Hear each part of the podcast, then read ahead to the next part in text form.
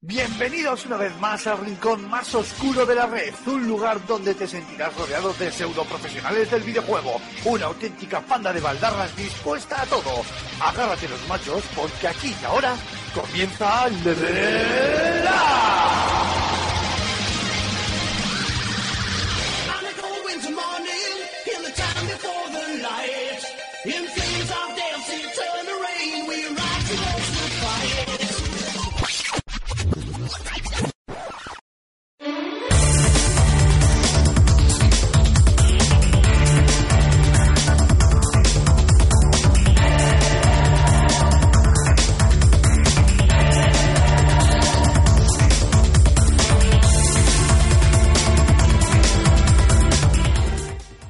buenas a todos, bienvenidos al programa número 15 de esta cuarta temporada de, de Level Up y, y la verdad es que había muchas, muchas ganas. Sé que os estáis volviendo locos, ¿no? Eh, primero presentaba Aymar, luego presentaba yo, luego Cormac, luego vuelvo a presentar yo. eh, estaréis alucinando, en plan, hostias, estos tíos son muy poco serios. Sí, efectivamente, lo de que somos poco serios lo sabemos y es también una señal de identidad os pediría perdón, pero es que sería como engañaros. Eh, la verdad es que el programa de esta semana es el, el típico programa que nos apetece mucho hacer, ¿no? Porque ya huele a E3 en el horizonte, ya quedan cinco días prácticamente para que, para que empiece la Feria de Los Ángeles y como viene siendo tradición en esta santa casa, pues ya era también el momento de, de empezar a elucubrar, a contaros un poco eh, cuáles son los horarios de las distintas conferencias, qué es lo que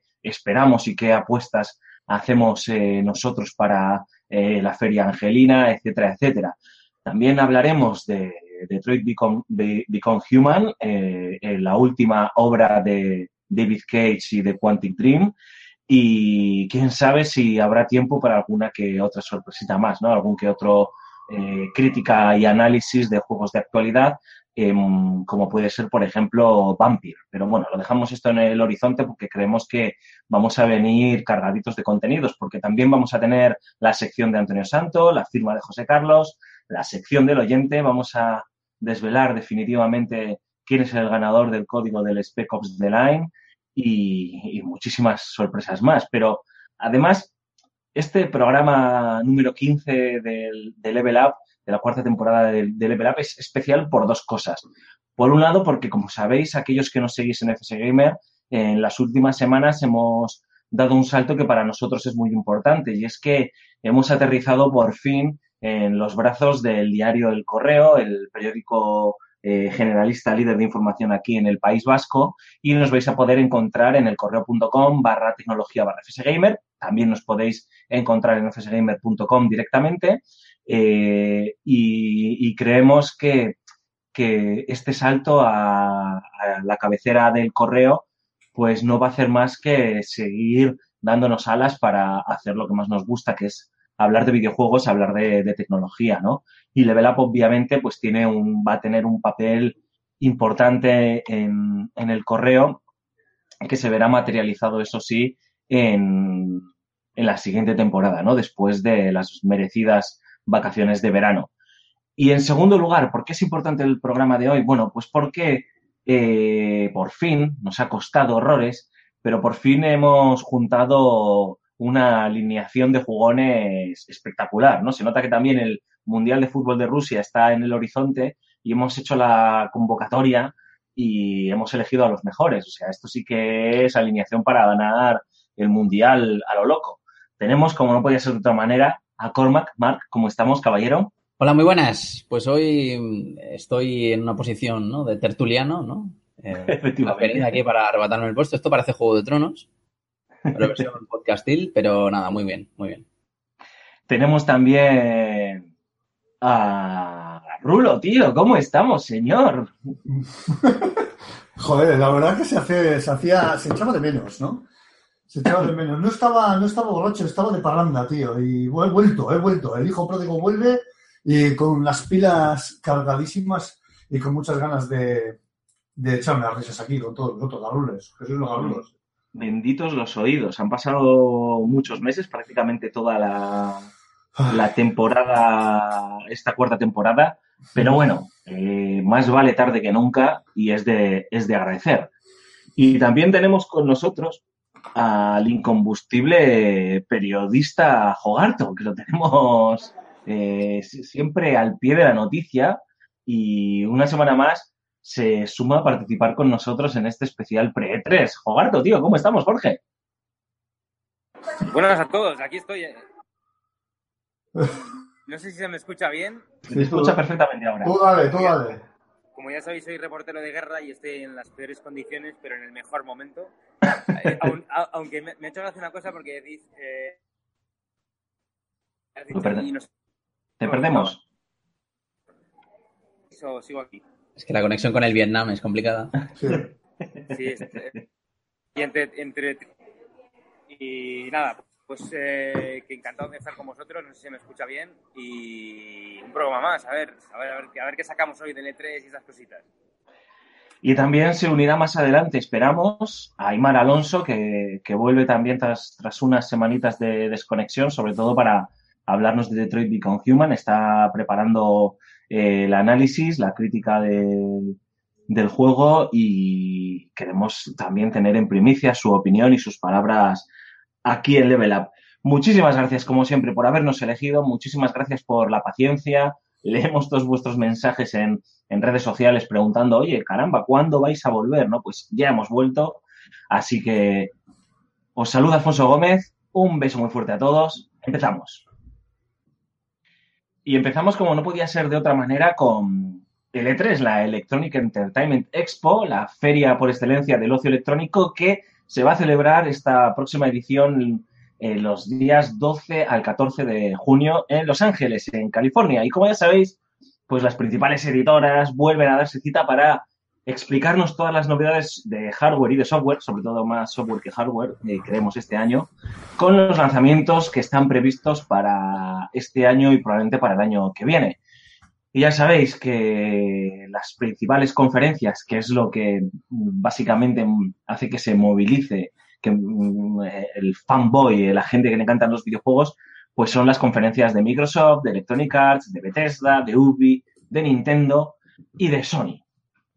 Y os preguntaréis, eh, bueno, ¿cuándo son las conferencias? ¿no? ¿A, a qué hora son? Os vamos a dar la hora española, sobre todo. ¿eh?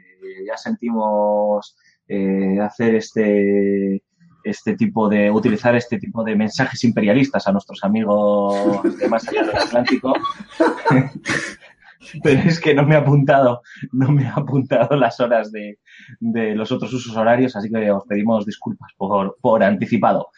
Chicos, eh, antes de nada, em, antes de entrar desgranando una a una todas las conferencias que vamos a tener para rato, eh, ¿con qué sensaciones estáis este 3? Sí, sé que os lo pregunto todos los años, pero creo que es la típica pregunta que sirve también para poner el termómetro ¿no? al ánimo de la gente. El año pasado eh, había expectación porque también era el primer año de Switch y demás, eh, con, también con Xbox One X en el horizonte, etcétera, etcétera, pero, pero bueno, mm, no había mucha emoción eh, en el equipo y me gustaría saber este año cómo, cómo estáis.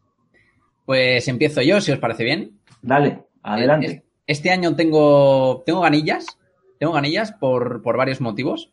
Uno de ellos es el que tú principalmente has comentado, que es que el, el anterior E3, pues, bueno, bueno, a mi parecer fue quizá un tanto, un tanto flojillo, ¿no? Porque había, el, había cuestiones dentro de las compañías que estaban, estaban a medio cocer.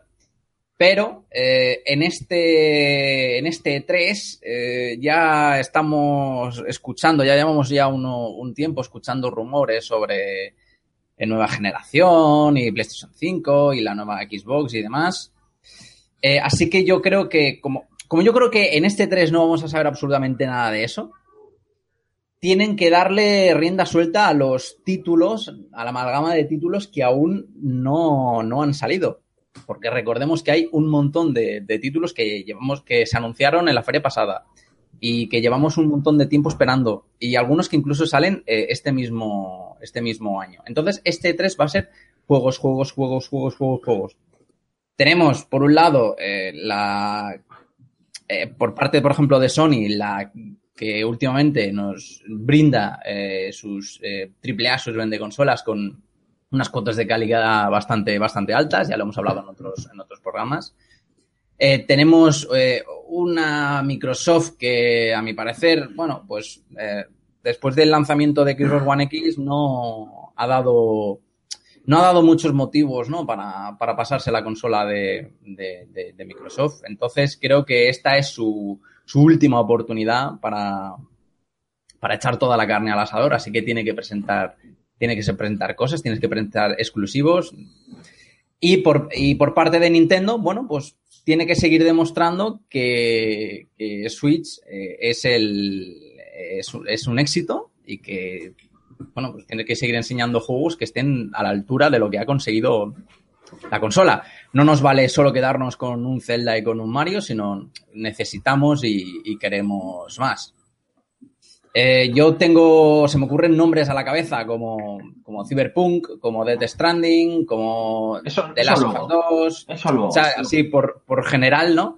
Que, sí. que, son nombres consistentes, ¿no? Ya si quieres de, después, como tú dices, entramos más detalladamente sí, sí, en cada uno. Luego, pero, luego os voy a preguntar. Sí, sí, luego pero son nombres gordos. Sí, sí, sí. Luego os pregunto más, más concretamente por títulos para que vayamos poquito a poco. Y me gustaría saber, Rulo, tu, tu opinión también al respecto de este 3. ¿Cómo, ¿Cómo lo sientes, tío? ¿Estás ilusionado? ¿Te genera cierta indiferencia? Eh, cuéntame. A ver, eh, es, un, es un 3 un poquito eh, diferente porque es que el E3 del año pasado con el tema de la Switch, ya lo has comentado tú, pues nos mantuvo con el culo apretado durante toda la conferencia viendo qué es lo que estaba mostrando Nintendo. Eh, siguiendo con Nintendo, lo que espero es que mantenga la línea con, con, eh, con un lineup bastante potente, con un, esas IPs eh, first party que, que tienen en, la manga Nintendo y sobre todo y ante todo para mí, pues eso, que muestren lo que tenían que haber mostrado en vez de un teaser el año pasado y hasta ahí voy a leer hasta que nos metamos en profundidad y que presenten algo más jugable en este 3. Eh, lo están haciendo muy bien, lo tienen, es una bola de nieve que ha ido cogiendo volumen, ha tenido un año para coger volumen uh, y las ventas lo avalan y lo tiene relativamente fácil para mantenerse. Eh, no me espero una revisión de consola tan pronto, aunque probablemente la va a haber. Yo quiero que la haya, de hecho, y, ya digo que lo tiene relativamente fácil. En cuanto a Sony, pues el pedazo de catálogo que tiene es también otro aval bastante potente tiene grandes nombres eh, en el cajón para, para mostrar. Eh, si tuviera que aventurar a hacer alguna fumada o algo así, os imagináis, eh, la lanza ahí, ¿eh? Imagináis que sacan una especie de PlayStation Vita con un dock tipo Switch y bla, bla, bla, bla, bla, bla. ¿Te, te imaginas? Sería bastante shock de nuevo Nintendo haciendo, digo, de, nuevo Sony haciendo este tipo de historias, no creo que lo hagan, ¿eh? pero bueno, ahí, ahí lo dejo. Microsoft eh, creo que va a potenciar mucho los servicios que tiene como el Game Pass, como Xbox Live. Eh, se rumoreaba que iban a fusionar los dos servicios. En cierto modo tiene sentido, aunque no sabría qué decirte, porque hay gente que no juega online, pero sin embargo el Game Pass sí que lo, lo utiliza. Yo utilizo mucho más el Game Pass que el Xbox Live.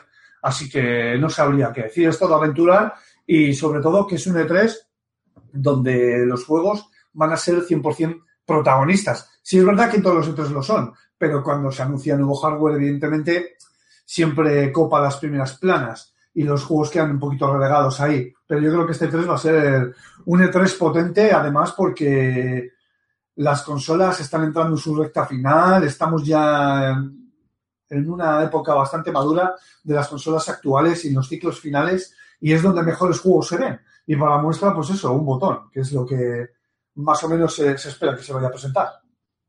Jogarto, y tú, desde, desde tu Vietnam particular, eh, ¿cómo vives o cómo piensas vivir este 3?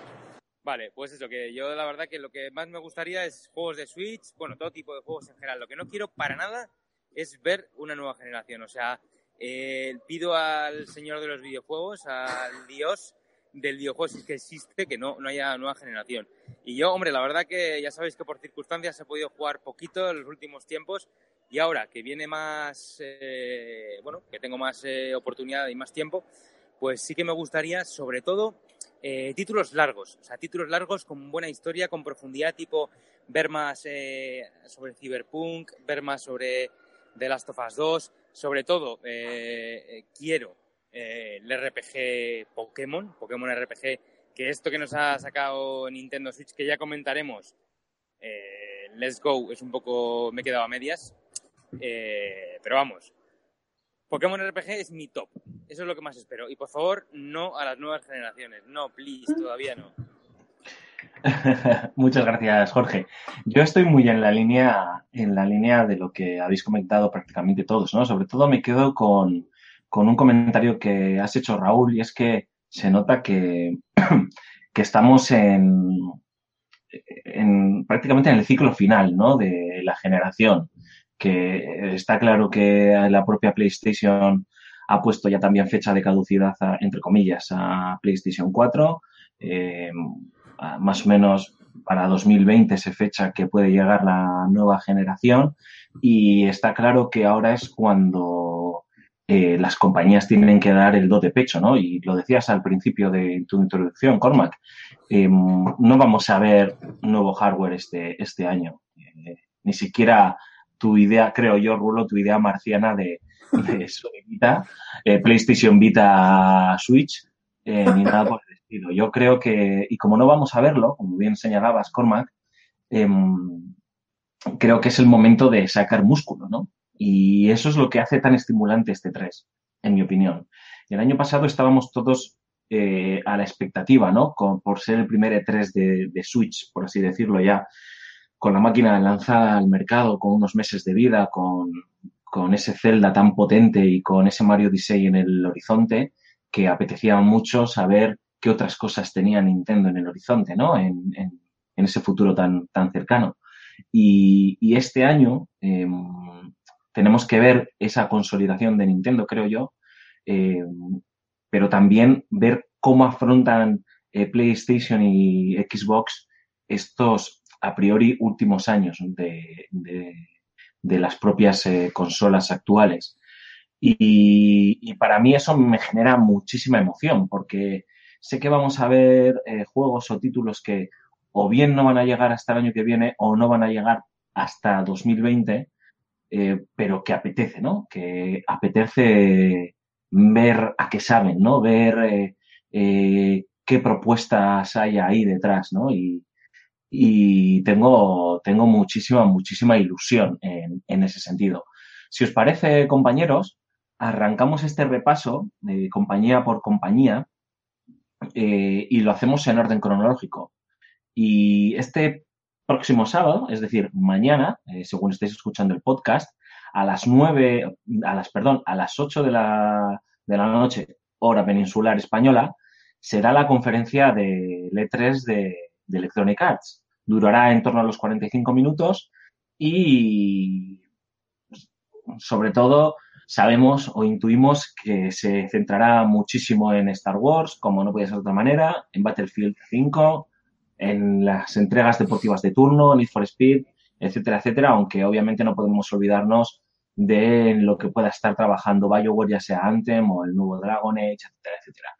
¿Vosotros cómo lo veis? Siempre es la, la mm, conferencia que da pistoletazo de salida en los últimos años también suele ser de las más criticadas porque eh, con todo el respeto a Electronic Arts suelen ser bastante, bastante tufo porque el ritmo que le imprimen a, a las conferencias, a la conferencia es bastante malo. Sobre todo se centran muchísimo el año pasado lo que hicieron de aquella demostración del multi de Battlefield, eh, Battlefront, perdón, eh, para pegarse un tiro. Y, les falta eso, es mucho ritmo, ¿no? Mucho ir al grano. Entonces, no sé qué esperáis. Yo sé que no sois muy fans de, esta third party, pero siempre tiene cositas que son muy interesantes, la verdad. No sé. Venga, Raúl, a ver, yo, yo sobre todo lo que, lo que más me llama y va a hacer que, que me trague esta, esta conferencia es el ACEM, que le tengo unas ganas brutales. No, lo siguiente. Una IP bastante potente que, que le tengo muchas ganas por todo lo que se ha estado hablando de ella, por todo lo que va a suponer por la ambientación y porque es que para mí las eh, conferencias de E3 de, de, de EA son todas iguales, contadas por el mismo patrón.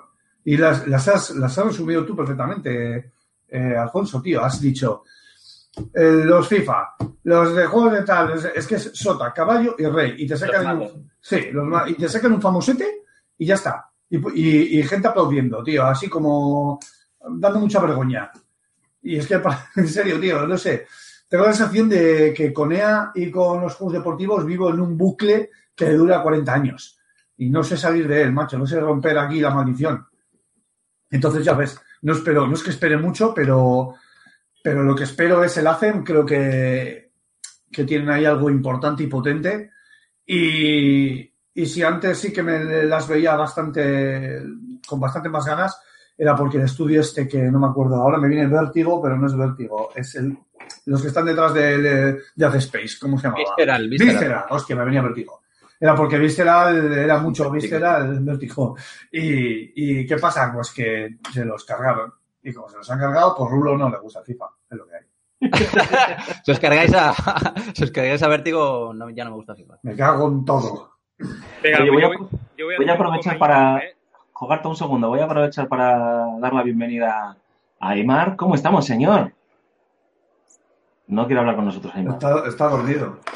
Pues no hablamos con Aymar. Jogarto, cuéntanos. No, yo iba, yo iba a aprovechar para ser un poco mainstream y la verdad que yo tengo ganas de ver el Battlefield 5 porque la verdad que el Battlefield el anterior me gustó bastante y este pues tiene muy buena pinta, a decir verdad, la campaña a mí me impactó muchísimo, muy realista, el multijugador siempre me ha gustado mucho el Battlefield y, y luego aparte el FIFA 19, pero atento, no por FIFA, escuchadme, no por no, no por FIFA, ¿eh? sino, o sea, no por el concepto de FIFA, sino porque Switch, por ejemplo, ha recibido FIFA 18 de una manera un poco capada, pues sin modo carreras, sin gráficos siempre. un poco, eh, eso Sí, es, Nintendo. eso es. Entonces quiero ver cómo, cómo hacen con FIFA 19 porque dicen que lo van a implementar de mejor manera y quiero ver a ver pues cómo, cómo apoyan Switch con el nuevo FIFA. Sin más, es lo que más me interesa, ¿eh? en ese sentido. Hostia, pero llevamos unos años. eh, bueno, va, ya de paso de entro yo. Mientras Aymar, pues. Ma- Aymar está como, como a- aquel tipo en los grupos de WhatsApp que no escribe nada, pero deja todo leído. A mí a lo- Estoy aquí. Ahí estás. Hombre, bienvenido, tío. Joder, qué ilusión. que, que no puedo configurar esta mierda cuando no lo grabo yo. Muy buenas a todos. Bienvenidos a... Le- Ah, no, que eso ya no es cosa mía. Ay, madre mía. Buenas, perdón, que esto ha sido un poco Cristo para mí, que lo de configurar toda esta mierda cuando no lo grabo yo. Es un poco, es un poco rollo. Oye, solo una cosa, una prueba rápida. ¿Escucháis y meto los efectos de sonido? A ver. Bueno, no, que va, si no lo digo No. ni yo, qué cojones. De todas formas, no- Que es no un poco engañes. complicado para el tema de los audios que tenemos de los oyentes, pero si no, se los mando a Marco, no hay problema. No nos engañes, Aymar, que en realidad lo que pasa es que has entrado al programa, has oído FIFA y has vuelto a salir. No, en realidad te he oído a ti y he salido corriendo, que es otra cosa. Que no eres bueno, que no eres bueno. Ay. Cuéntanos, Cormac. Ah, venga, vale, pues le doy yo. Eh, sí, yo espero con muchísimas ganas el nuevo Madden de este año. Eh, siempre lo, lo- la verdad es que lo he esperado. El, el- no sé si siquiera si es un juego de rumbo o un juego de hockey. Bueno, da igual. Eh, no, no, fuera, fuera bromas. Tío, el Eh, Madden te lo regalan con los menús de niños del McDonald's, no me El. Burger King, Poca, sí. poca broma con el Madden. Pero el Happy Fácil, Meal. igual. Efectivamente. Sí, sí. No, yo, por mi desgracia, pero bueno, yo creo que es obvio, que no van a presentar, no van a enseñar eh, Dragon Age este año. Eh, es, es obvio, porque más que nada por los. Ojalá me equivoque, no, pero más que nada por los problemas que está teniendo, que parece que lleva teniendo Bioware. Tiene un problema al mes, ¿no? De que si retraso, que si, que si rumores, que si, que si movidas y tal. Eh, yo creo que simplemente lo que van a hacer es en- en centrarse en, en Anthem y apostar por lo, por lo seguro, ¿no? Eh, bueno, eh, recordemos que parece ser que no está confirmado que están bajo amenaza, ¿no? Como, como pasaba con Vístera o con Vértigo, aquí renombrado. Mola más, mola más dónde va a parar, no me jodas. Efectivamente, sí, sí, como la, la- la- el conde Vértigo, ¿no? De DC. Así que, bueno, que nos enseñen Anthem, eh, algo un poquito más, un gameplay un poco más eh, largo, que si se quieren tirar 20 minutos, que no se tiren 20 minutos con el FIFA, sí, que se tiren 20 minutos con el, con el Anthem. Pero se van a tirar 20 minutos con el multi del Battlefield 5, si parece Es- que es nuevo. Es verdad, es verdad, sí, sí, pero bueno, yo con tal de pedir cosas. Eh, y ya está, poco más. Aymar, tengo ganas de escucharte, tío. Es decir, ¿cómo ves? Hola. Te hago una doble pregunta. ¿Cómo ve- ves este 3? Es decir, con si lo ves con ilusión, con escepticismo, con cierta indiferencia. Y luego, pues, esta conferencia de, de Electronic Arts. ¿Qué, qué esperas de ella? Eh, Vamos a ver. Se me oye bien, ¿no? ¿Se me oye? Estupendamente. Sí, sí. Vale, bien, vale. Eh, a ver, eh, del tema del 3, voy a empezar por decir que este año no he estado atento a nada, pero es que no quiero saber nada, ni rumores, Sorpresas. ni mierdas, ni nada. O sea, quiero que todo lo que me llegue sean a poder ser sorpresas. Sé que van a ser, por un lado, desagradables, ¿Quieres, pero... quieres mantenerte, quieres mantenerte virgen, ¿no? Sí, Sí, virgen, sí. Y al E3 también.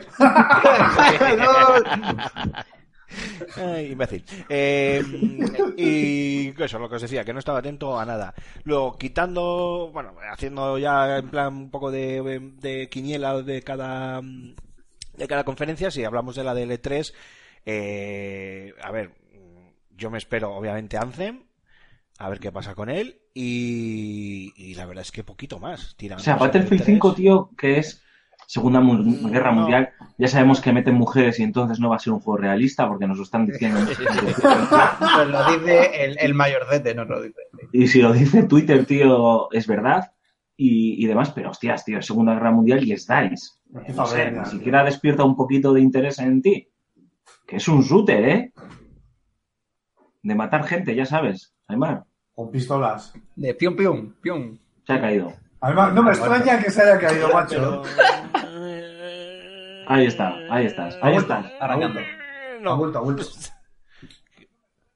No. No. si estoy aquí, ¿no me oís? Sí, Sí, tío, sí, ahora sí, dale, ahora sí. Ahora Pero si estoy aquí, si estoy hablando con vosotros, que no, no, que digo que, que no me, no, no, no, que no me dice nada el Battlefield 5, la verdad. Oh, ya era hora. Te ha costado cinco entregas, tronco. Sí, solo decir- digo que no me dice nada el Battlefield ha, 5. te ha costado que ponga una mujer en la portada. Ya, joder, qué misógino eres. Eh, no sé si os estáis dando cuenta. ¿El pero qué, estoy estoy Pero que quede bien claro que nada, que, que quede bien claro que nada, que absolutamente nada tiene que ver con el hecho. Mario, tío, no sé. no escucha. Nos está dejando, nos, nos lanza titulares y se calla.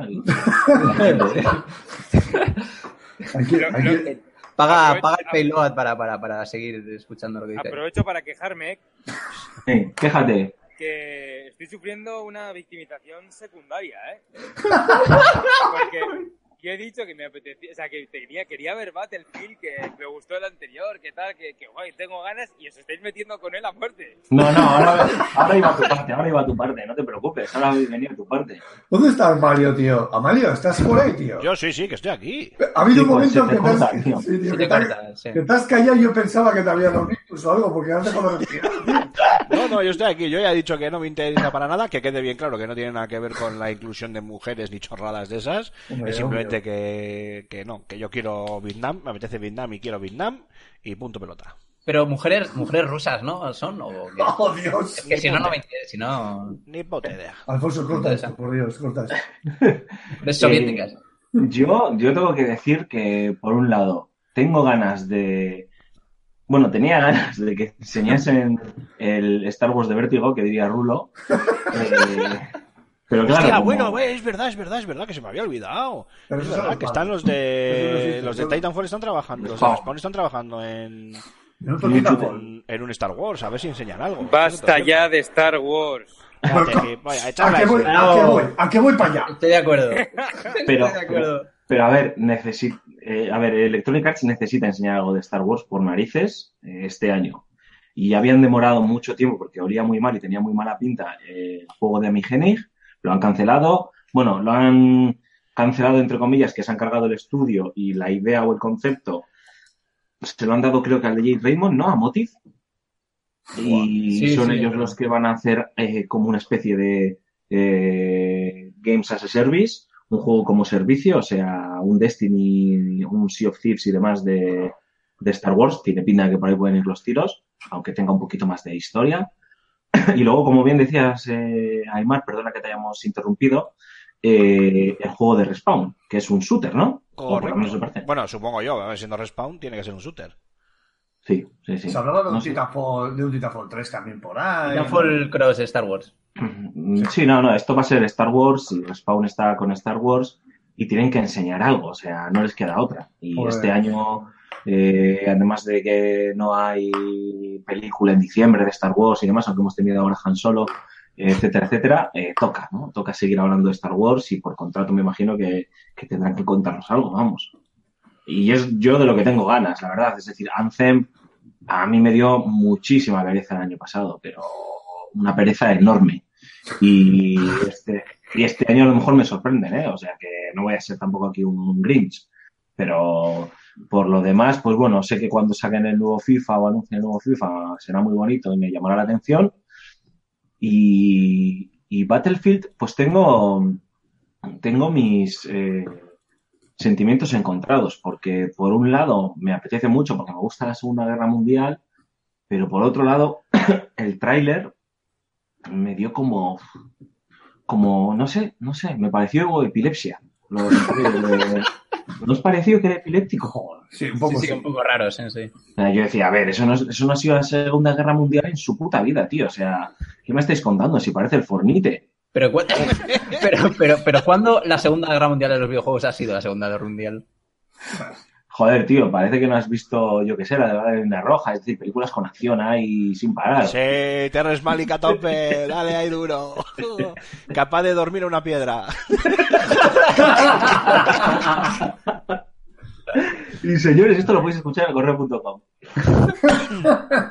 Oye, ¿alguien- ¿eh? Que- ¿Alguien se ha visto la de, la de, la de Han Solo? O sea, No. No, espera, espera, no vamos a hacer off topics todavía, ¿vale? Yo me he visto Han con leche. ¡Oh, Dios mío! Han descafeinado. No me- eh, ahora recuerdo por qué decidimos sacar a Aymar de podcast. Pues a, a mí me ha hecho gracia. Ahora me acuerdo por qué decidimos sacar a Aymar de podcast. Eh, no sé si queréis añadir algo más de... No, no, de- pasa, pasa. Sí, sí, sí, por favor. Eh, ah, es pereza. Sí. Bueno, la, la- la siguiente conferencia, por orden, estoy estamos haciéndola por orden ¿eh? Cronológico. Es el domingo 10 de junio a las 10 de la noche, vuelvo a decir, hora peninsular imperialista española. Lo siento por, por los amigos de la- más allá del Atlántico, que no, no seamos sus horarios. Y es la de Microsoft. El- De las Indias. de las Indias. Ah, tú dices de las Indias, encima, haciendo amigos. El Xbox E3 2018 Briefing, eh, que también eh, durará en torno a los 60 minutos y que es toda una incógnita. Es decir, de esto sí que no se sabe nada de qué se va a hablar. Hay multitud de rumores. Que si un nuevo Halo, que si un nuevo Forza Horizon, que si un nuevo, no uno, sino varios Gears of War, o sea, en plan a lo loco. Gears of War 5, 6, 7, que si eh, un Perfect Dark que no esté desarrollado por Rey, Fable. Worst Than Han Solo. no sé, eh, ¿qué esperáis? Porque aquí sí que hay chicha, es decir, joder, Microsoft tiene que contar muchas cosas, creo yo, ¿no? Los planes de futuro del Game Pass, eh, los planes de futuro de Xbox One X, eh, no sé, eh, contadme, chicos. Yo, yo lo que espero es que por fin y de una vez apuesten por, por, por nuevo hardware, ¿no? Con una nueva consola Xbox. One X y para, para incluir al- a los géneros no binarios. XY.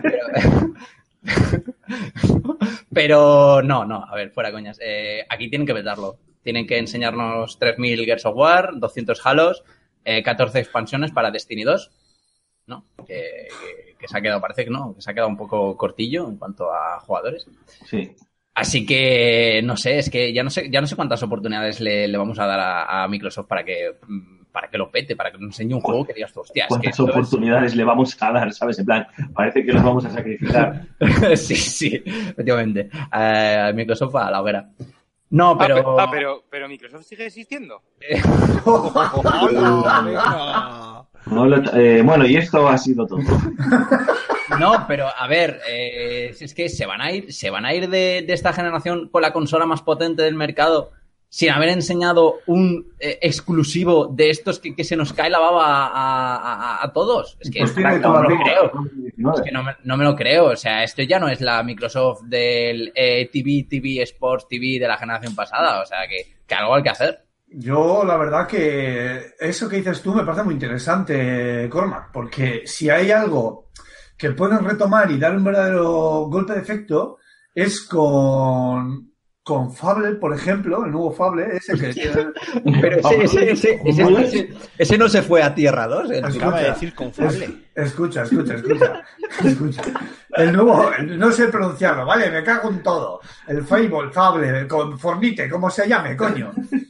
Que tiene el nombre de cable, Wis- el nombre, mierda, Hostia, un Fable Battle Royale. O sea, yo lo veo. Tú imagínate Ahora me acuerdo por qué dejamos de invitar a Luz también. Ahora recuerdo porque solo, no- solo me quedé yo con Antonio. Maldita, eh, maldita escoria rebelde, en fin, que, Calla, escoria gorgonita. pues eso, que imagínate que te sacas un pedazo de Fable este, el jugo este, del, del, del humos, del molinillo este, el molineo. Peter Molinillos. Imagínate que te saquen un pedazo de juego de este, tío, en plan rollo Battle Royale, MMO, eh, la hostia enorme y, oye, pues puede ser algo interesante, ¿por qué no decirlo? O sea, un Fable Battle Royale es lo último que me faltaba. tío. O sea, no me jodas. Todo Battle Royale. Sí, sí. Al final van a sacar el, el Halo Battle Royale, el Fable Halo, eh, Fable Halo Battle Royale, el Fable Ga- Halo Gears Battle Royale. El Battle Royale. El Dance Dance Revolution Battle Royale, Sí, sí.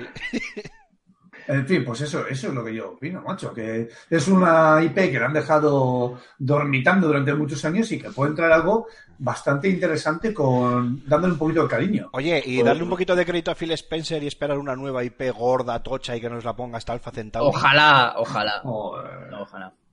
A ver, yo estoy contigo. O sea, eh, yo creo que los tiros tienen que ir por ahí, además, sinceramente. ¿eh? Es que si no. A mí, a ver, me encanta Halo, ¿eh? Y me encanta Gears of War, pero es que sí. Y Forza también. Pero siempre lo mismo. Forza Horizon 4. Ah, muy bien. Claro, vale. Gears. Vale, Gears ya- Ge- Ge- Gears of War. Ahora te contamos la historia del tataranieto de Fénix, que sigue vivo porque lo han criogenizado y lo despiertan para seguir matando bichos raros. Se Ah, llama jodas, Walt Disney. tío. Yo, yo, ahí estoy, yo ahí estoy contigo, ¿eh? Al final lo que puede rescatar un poquito a Microsoft eh, es una nueva IP, así potentorra. O te imaginas eh, nuevo... ¿A Jogarto que lo tenemos en Los Ángeles? En Vietnam, en Vietnam. Ah, Pero de vale. 1937. Ah, en correcto. la, en misma guerra estoy. Sí, No, pero cierto, cierto. que resque- rescaten, por ejemplo, ¿os imagináis Scalebound? Es que Joder. A ver, es que tiene, tiene razón Aymar, perdona, eh, Jogarto, eh, muy breve. Tienen que ir los tiros por ahí porque la cagaron, o sea, es decir, la bajona que se instaló con la cancelación de Scalebound y la gente empezando a ver el catálogo y a decir, hostia, a ver, eh, Sea of Thieves, vale, está muy bien, tiene muy buena pinta, pero es Rare y es Sea of Thieves, no había mucho crédito ahí. State of Decay 2, joder, ¿qué me estás contando? Eh, Crackdown 3, que encima se va al año que viene. Pero escucha, ¿cuánto tiempo llevan presentando en, los E3 el Crackdown? Llevo cinco años por lo menos con el mismo juego. Es, es sobrada. Es como... Y todo el mundo estaba muy emocionado con Scalebound y anunciaron que lo cancelaban y que Platinum tal se desligaba del desarrollo, no sé qué. Y, y es que yo ahí estoy con vosotros, necesitan algo. O sea, no confío, no creo que resuciten Scalebound, pero creo que, que tienen que ir por ahí los tiros. Eh, todo vuestro. Eh, ojalá, ojalá, eh, de- mira lo que digo, ¿eh? O, eh, un nuevo Splinter Cell o The Division 2 exclusivo para Xbox. Lo dudo. Lo dudo Ojalá, mucho. ya, sí, lo sí, sí, dudo luego. muchísimo. The Division ha sido un petardazo de, de juego que a día de Sí, hoy sí. todavía se sigue jugando. Sí, sí, sí, sí, vamos, lo hemos dado Eh, mucho. Y, o sea, yo es, el- es de los últimos títulos al que más horas le, le he metido, que han sido tres días y medio, una cosa así, de horas acumuladas, ¿eh? De Eh, juego real. Sí, sí, de juego Tres real. días y medio. Tres, di- tres días y medio de juego real y soy de mis colegas el que menos, porque no está Julen. Porque si está Julen aquí, flipáis. O sea, no sé cuántos días tenía metidos en el, en el juego y Ubisoft no se va, no se va a arriesgar a cerrar un, un contrato en, Ni con exclusiva, ¿eh? ni con ninguna de sus grandes sagas. ahora, olvídate. Yo, eh, por ejemplo, igual, a ver, estoy con Alfonso, eh, a ver, que resuciten Scalebound sería la bomba, pero estoy con Alfonso que eso no va a pasar. Pero yo que sé, igual un reinicio del proyecto desde otro punto de mira, que eso sí que ha pasado con un montón de proyectos. No, pero que lo retomen, sin más, que lo retomen otro, otro third party, que lleguen a algún acuerdo como Platinum Si lo tienen el trabajo hecho ya, solo tienen, es como cuando pasó con el Duque Nukem o como pasó con el eh, con el Gears, ¿sabes? O con el, con el Halo, ¿sabes? Que lo retomen. Pero las malas lenguas dicen que era, tenía muy mala pinta, ¿eh? Sí, lo ¿eh? que sí. Lo que pasaba, lo que había con Scalebound y por eso se canceló. O sea que yo no sé si retomar algo que tiene muy mala pinta, eso muchas veces no lleva a buen puerto, ¿eh? Y Platinum Games, Platinum Games es sinónimo de calidad. O sea, yo creo que no. Joder. Que si ven que algo, un proyecto suyo tiene mala pinta, no es normal que lo, que lo cancelen. O sea, luego sacaron ni el. Efectivamente. No sé, tal vez eh, Shadow of the Tomb Raider, ¿no? Eh, que, que tengan alguna exclusiva, Exclusiva temporal. sí. Ah, eso seguro, eso seguro. eh. eso pasó, ¿no? Con el anterior, ¿no? Sí, pero bueno, el lanzamiento ya está confirmado que es para, pues eso, PC, PS Play 4 y Xbox One en septiembre. O sea que no creo que ahora de repente digan eh, es exclusivo solo de One durante seis meses, pero yo que sé, de algún capítulo extra de DLCs, que sé, alguna, alguna historia de esas. Yo creo que Microsoft, si de verdad cree en, en, en los videojuegos, tiene que intentar hacer lo que está haciendo con los PlayStation con los, sus first party, tío. Y ya está, o sea, apostar por el- los desarrollos internos y, Sí, y creer en ello. Sí, tiene potencial para, para ello y yo creo que la gente lleva mucho tiempo ya reclamando eh, nueva carnaza en, en Microsoft en cuanto a exclusivos y yo, yo estoy convencido de que con algo nos van a sorprender. Eh, otra cosa es que sea un, un juego de chichinabo o que realmente cumpla las expectativas, pero yo creo que con algo seguro, seguro que nos intentan sorprender. Sí, yo también. Yo, vamos, creo que, que es por donde tienen que, que es por donde tienen que ir los, los tiros. ¿Creéis que vamos a ver algo de, de, bueno, a ver, tenemos por ahí también, veremos algo del nuevo Orion, de Will of the Wisps, que, hostias, tiene muy buena pinta, sinceramente. Es muy continuista, pero es que era tan bonito Ori and the, Blind- and the Blind Forest que yo solo por, por volver a escuchar la banda sonora y ver eso- esos gráficos y esa animación, ya está, para mí ya es más que suficiente. ¿Creéis que vamos a ver algo de del nuevo Halo o, o de Gears of War? O sea, ¿creéis que, Sí, que algo seguro, se también, ¿eh? También estoy convencido de que una de las tres cae, ya sea Forza, ya sea Halo, ya sea Gears of War. Yo creo que más, yo creo que más Halo que, que Al menos Forza una. o Gears. Al menos una. Y luego yo sí que creo que vamos a ver pues muchas cosas de indies, ¿no? O sea, como le gusta mucho a, a Microsoft eh, hablar de su programa de eh, Idea de Xbox para apoyo al desarrollo independiente, pues yo creo que ahí nos, nos hincharán a títulos. Sí que es cierto que hay uno que está destacando por encima de otros, que es aqu- es aquel de Last Night, no sé si os acordáis, aquel Sí. juego tipo Blade Runner eh, que, que cautivó a todo el mundo el año pasado y que, y que yo creo que será uno de los protagonistas de este año y que sobre todo espero que se confirme su fecha, ¿no? Definitiva.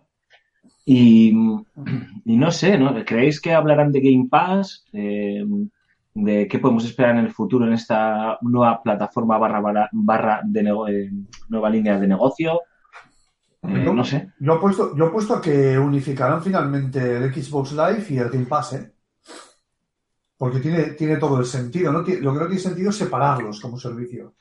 Al final el consumidor se lía un poco, ¿no? Y, y yo creo que le ha salido bastante bien la jugada con el Game Pass y van a seguir potenciándole. Y es más, yo pienso que va a ser muy protagonista en, en la conferencia. Hmm. ¿Algo más que añadir, Jogarto, que no te hemos escuchado? Ya sé que te has hecho la pregunta retórica de, pero ¿sigue Microsoft viva?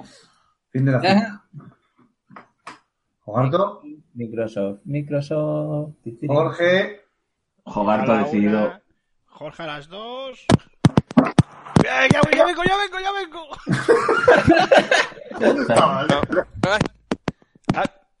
¿Harto? ¿O- ¿Harto? ¿Te perdemos? ¿O harto? Nada, amigo, de manera. No yo. Ahora, ahora, ahora, dale, dale, dale. No, digo que... eh, Ahora sí, he oído- ahora sí se ha escuchado eso. No, que yo la verdad que estoy un poco con vosotros, pero... Y Eh, eh, A ver, el walkie-talkie, tío, hay que mantener apretado el botón. Jogarta es como nuestro BB8 particular. que alguien le ponga bien la antena.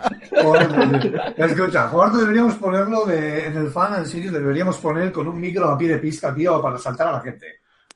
Y si, y si, Eso lo se a Mar y yo. Es cierto. así se me oye? Ahora, ahora, sí, oye, dale, dale, dale, Vale, corre, he tenido que quitar los auriculares, no te digo más. O sea, es que no hay medios en la revista. No hay medios. Cabrón. Vaya entrada, No, en no, el- no, vaya entrada en el correo, o sea, estamos aquí en un chabolo de cartón haciendo el programa, tío. Era bromi. Digo que yo estoy mucho con Raúl con el tema de unificar el, Game Pass y el Xbox Live, porque eh, yo creo que es una maniobra muy buena en cuanto a marketing en cuanto a atraer usuarios. Y luego, aparte, creo que si no meten una IP nueva, creo que Microsoft eh, va a perder en, esta guerra invisible.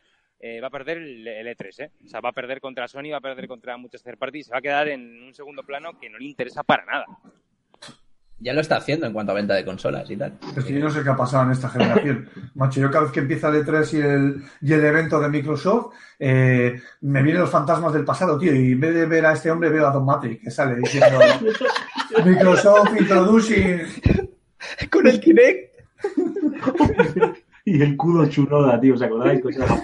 Dios, no, por favor, es que el sueño con ellos, tío, que han que llegan estas fechas, tío, te lo juro. Bueno, el lunes Bueno. 11 de junio a las 10 horas eh, en España eh, es la conferencia de Ubi, que últimamente, en los últimos E3, está siendo de las más aplaudidas, incluso el año pasado fue de las que para algunos eh, aquí en, en Level Up y en otros medios especializados, pues la que se llevó, ¿no? Por así decirlo, el propio E3. Este año, en principio, a destacar, tenemos el Assassin's eh, Creed Odyssey, The Division 2, 2 Skull and Bones, eh, The Crew 2, los Beyond. de turno, Beyond Good and Evil. Good and Evil 2 y un rumoreado Watch Dogs 3. Pero mi pregunta es, chicos, ¿qué esperan ustedes de, de, de esta conferencia de Ubi que, que siempre deja estampas, ¿no? De, es muy divertida, muy amena, tenemos desarrolladores que lloran, no sé, no sé, ¿qué esperáis de, de ella? Yo solo espero una cosa, por favor.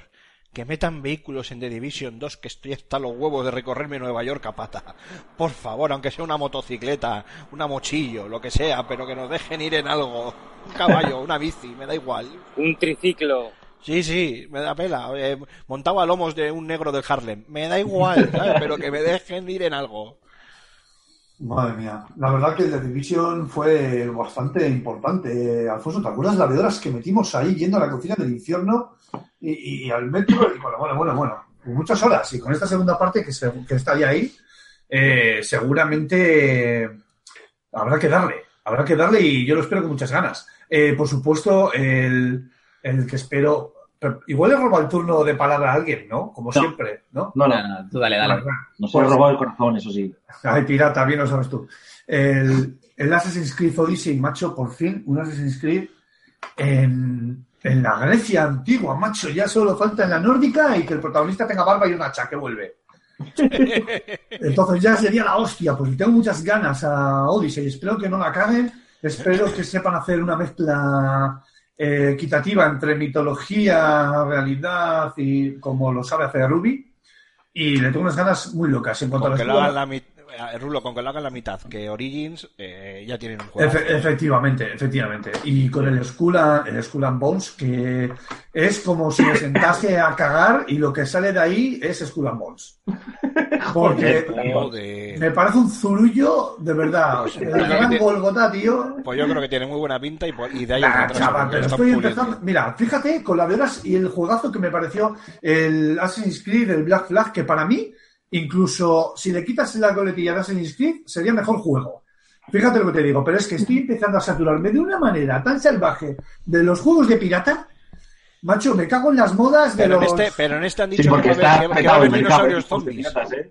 Ya, Está macho. petado. Es que, es que. Entre los zombies y los juegos de piratas nos han jodido, ¿eh? A ver si hacen más juegos de la Segunda Guerra Mundial, me cago en la puta. Más juegos de zombies. A ver si hacen más juegos de zombies. Que Fíjate que yo echo de menos algún Battle Royale. A ver si también hace algo de eso. Rulo, tranquilo, que me han dicho que en el Skulls and Bones van a meter dinosaurios zombies. ¡Toma! Pero me has leído la mente, tío. Es que soy un libro abierto, joder. Pues toma Eh, dinero, joder. Con, con Y- nazis, con Y- nazis. ah, eso iba a decir, tío, faltan nazis ahí. Ahí lo dejo. Dino nazi. Yo, Yo- tengo much- muchas ganas, perdón, ¿eh, chicos? Sí, no, así, dale, dale. así no soy siempre como el que cierra. Eh, a ver, Assassin's Creed Odyssey sabemos que va a ser un pepino, ¿no? Entonces, pues sí, va a estar muy guay y nos la van a poner dura y, y demás. Quiero ver, por un lado, Assassin's Creed va a ser un pepino, me la va a poner dura. Efectivamente, sí. Joder, joder. Estamos ganando papeletas para que no vuelvan a publicarnos en el periódico ningún podcast de verano. Sí, sí, sí. Eh, tengo, te- estoy contigo, Aymar. Tengo ganas de The Division 2 porque además de todo lo que ha dicho Raúl de lo que jugamos y demás, eh, Ubisoft es de las third parties que en los últimos años demuestra que aprenden de, de sus Sus juegos. errores. The Division no tenía muchos errores, pero los tenía. Y seguro, y seguro que, que van a mejorar la experiencia muchísimo. O sea, mi co- confianza ciega. O sea, tienen mis Sí. 70 pavos, tío, Sí, desde sí, el día sí. 1 ahí, todo Sí, para por, supuesto. Ya que se toman ya valdría. Y puedo, y puedo hablar en nombre de Julen, aunque no esté aquí presente, y os digo que también lo está esperando como agua de mayo, ¿eh? Y luego eh, me apetece mucho, y ya termino dos cosas. Uno, ver más de Beyond Good and Evil 2, está claro, eh, evidentemente. Y por otro lado, a ver si redita con Nintendo algún tipo de acuerdo para desarrollar algún juego, tío. Porque el Mario más Rabbids, tío, a mí me gustó mucho. Me pareció que fue un soplo de aire fresco y que demostró que, que las sinergias entre los franceses y los japoneses pues funcionaron muy bien. Y ojalá, tío, ojalá que se redite esta confianza mutua entre ellos y nos sorprendan con algo, ¿no? Estaría muy bien. ¿Habrá alguna sorpresa? ¿Algún Splinter Cell y demás? Pues yo creo que sí. Porque Tiene toda la pinta, ¿no? Lo del. Splinter Cell. Sí. Sí, sí. Con la inclusión de Sam Fisher en Wildlands y demás. Sí, sí, sí, tiene, tiene mucha pinta. Watch Dogs 3, pues no sé yo si. No creo. Si Pues vamos yo- a verlo, la verdad. A mí me gustaría muchísimo más un Splinter Cell, ahora que Sí, a mí también, ¿eh? Metal Gear Solid pues se ha ido al traste. La verdad es que el, el tema del cupo del, del sigilo, del sigilo táctico se ha quedado bastante, bastante desocupado, así A que ver qué mierda es Death Stranding, ¿eh? O sea, a ver qué mierda. Ya, Bueno, macho. lo- lo- Es lo- sí, sí, sí. Luego hablamos, lo luego comentamos hablamos, de Death Stranding, pero cuidado, eh. Cuidado, Sí, sí, cuidado con meterse con Kojima que nos curten luego el lomo, ¿eh? Sí, sí, efectivamente. Pim pam, pim pam. Bueno. Y la verdad es que me apetece muchísimo eh, Beyond Good and Evil 2. Me apetece mucho, la verdad. O sea, eh, lo poco que nos han enseñado, el tráiler ese famoso que nos enseñaron hace, ¿cuánto? ¿Dos años? Creo. Eh, tenía muy buena pinta, se veía muy bonito. No, pero ¿qué estás hablando? Beyond Good and Evil ya se vio algo el año pasado, tú, mañana. Sí, Sí, sí, pero, pues, sí, poquillo, no mucho. Sí, lo justo, bastante, lo bastante justo. poco. Mira, que que la yo- fecha. Yo creo que ahora, ahora, ahora le toca, este es el E3 para enseñar un gameplay Largo, cargadito, ¿eh? largo y duro. Sí, sí, largo y duro. Que ay, enseñen The Division 2 también, el Skull and Bones, pues la verdad es que me da bastante igual. Y el resto me da bastante pereza. Eh, con el tema de Assassin's Creed, pues tampoco puedo decir nada, porque es que el anterior no me lo he hecho. Así que voy un poco atrasado. Pero sí que le tengo mucho 2. Joder. Voy con, voy con, Esto mía. no es serio. Nunca lo ha sido. Jogarto, cuéntanos, ¿tú qué esperas de Ubi? Pues yo de Ubi, la verdad. Un que, Rayman. joder, me- me- me- Joder, estaría muy bien, ¿eh? Muy rico. Hola. Rayman Legends. De Ubi tampoco espero mucha cosa, ¿eh? Sí que me gustaría ver algo más de, no sé, eh, quizá un For Honor 2 mejor implementado, alguna cosita así. Mejor por hecho. Esperar, por esperar algo diferente. De Crew 2 también me interesa, pero no espero nada nuevo, ¿eh? Assassin's Creed sí, pero como no jugué al anterior, lo mismo que Mark, pues la verdad que ahí, ahí, ¿eh? No es de las que más espero este año, la verdad. ¿Y tú, Aymar? ¿El qué? Perdona. ¿Tú, Aymar, quieres eh, algo de Ubi o...? No, no, de Ubi ya, ya lo que he dicho. Yo estoy O sea, solo te quedas... muy, muy atento. Obviamente también al, al Odyssey, por supuesto, porque el, eh, lo diré, el Origins me pareció un, un juegazo. eh, eh, y siempre hay que estar atento a las sagas Assassin's Creed, que es que esto es así. Pero sobre todo de Division 2. Tengo unas ganas de verlo. locas. Sí, sí. Sí, yo creo que como todos. Muy locas. Bueno, vamos avanzando y la siguiente conferencia va a ser el lunes a las 3.30 horas peninsulares, es decir, que, que creo que era hora ver cuatro, por lo menos conmigo que no cuenten, que es la de Bethesda. Eh, ya sabéis que desde hace un par de tres, si no me falla la memoria, se han sumado a, a esta moda de hacer también conferencias para anunciar contenidos. El primer año lo hicieron muy bien y, y todo el mundo los aplaudió y fue la conferencia que se ganó el E3, como se dice vulgarmente, pero el año pasado sí que fue bastante tu- eh, turra. Eh, la habían diferido y tuve que ir, menos mal que en diferido pues ir pasando, porque si no te pegas un tiro. Y bueno, pues este año obviamente la sorpresa está en saber que es este Fallout eh, 76, que para algunos huele a Battle Royale que apesta. Espero que Joder, no. otra vez Eh, vuelta. si, si hay un de, de Elder Scrolls por ahí. eh, No, no sé, Sí, no por sé. favor, no- sí, eso, ya, ya han dicho que no. Que, No, no, no, no, yo no lo espero ni de coña. No, no, no, eso es- dijeron, dijeron que, que para antes de enseñar del Elder Scrolls 6 eh, tenían que tenían que enseñar dos títulos gordos en más. Uno de ellos es Race 2 y el otro será seguramente este Fallout 76, aunque huele sí eso a spin-off rarito. No, por- pero no, no, no, por favor. o sea, eh, mm, a mí, eh, todas las noches a, Santa María la Bendita, que no quiero un Fallout 76 Battle Royale por Nietzsche 3. O sea, no, me- por favor, no, ¿eh? Pero pues el del Elder Scrolls 6 pinta más que nada para, para la nueva generación, yo creo. ¿no? Sí, sí, sí, y mucho más teniendo como tiene a buen ritmo el, la versión online del Elder Scrolls y con el lanzamiento de Somerset. O sea, Claro, efectivamente. ¿Qué dices? ¿Y no va, no va a venir para Switch entonces? XD, XD, XD. pues ríete, ríete, Riete. que te rías. Re- Rage 2, más o menos ya lo comentamos un poco, lo que nos parecía a Antonio y, ¿De qué juego aquí. estás hablando, tío? De, de Rage 2. Rage, Rage. Rage, Ah, Rage. Ra- Rage, el Rage. El Rage. El Rage. Sí, sí, el Ah, Rage. el Rage. sí, el Rage, el Rage. Lo El que hacen Rage, algunos en Twitter. El Rage harán, sí, efectivamente, lo, que hacen muchos jugando online, cuando son muy malos. Pues, eh, eh, pues toca gameplay grande y eso y, Yo y creo, el Fallout 76. Yo, es que yo creo que otra cosa no. yo creo que el eh, Bethesda este año va a ser una de las grandes decepciones. Fíjate lo que. Sí, sí, pinta. Pero ¿alguien, que- ¿alguien espera algo? El Huele a la Fallout- lengua, No, pero, pero te pueden, pero te pueden cerrar la un trilogía de, de The Wolfenstein con un juegazo, te pueden sacar un nuevo Doom y ya te están dando te están dando cosita buena, ¿sabes? Sí, de hecho, el Pero, Doom sí, estaba. pero, yo, como- ¿eh? pero como No saquen, no. pero como te saquen el Fallout 76 sea un Battle Royale y te vengan con, con el Rage 2, que el otro día es que volví a comparar el, el tráiler este de anuncio con un con los trailers y con gameplay del Rage 1, que es como eh, comparar un niño que hace la primera comunión con un puto buzón de correos, y, ah, no sé si me entiendes, o sea, no tiene absolutamente nada que ver y yo creo que este año en ese sentido va a ser Bethesda la, eh, un poco la más así, la más flojilla.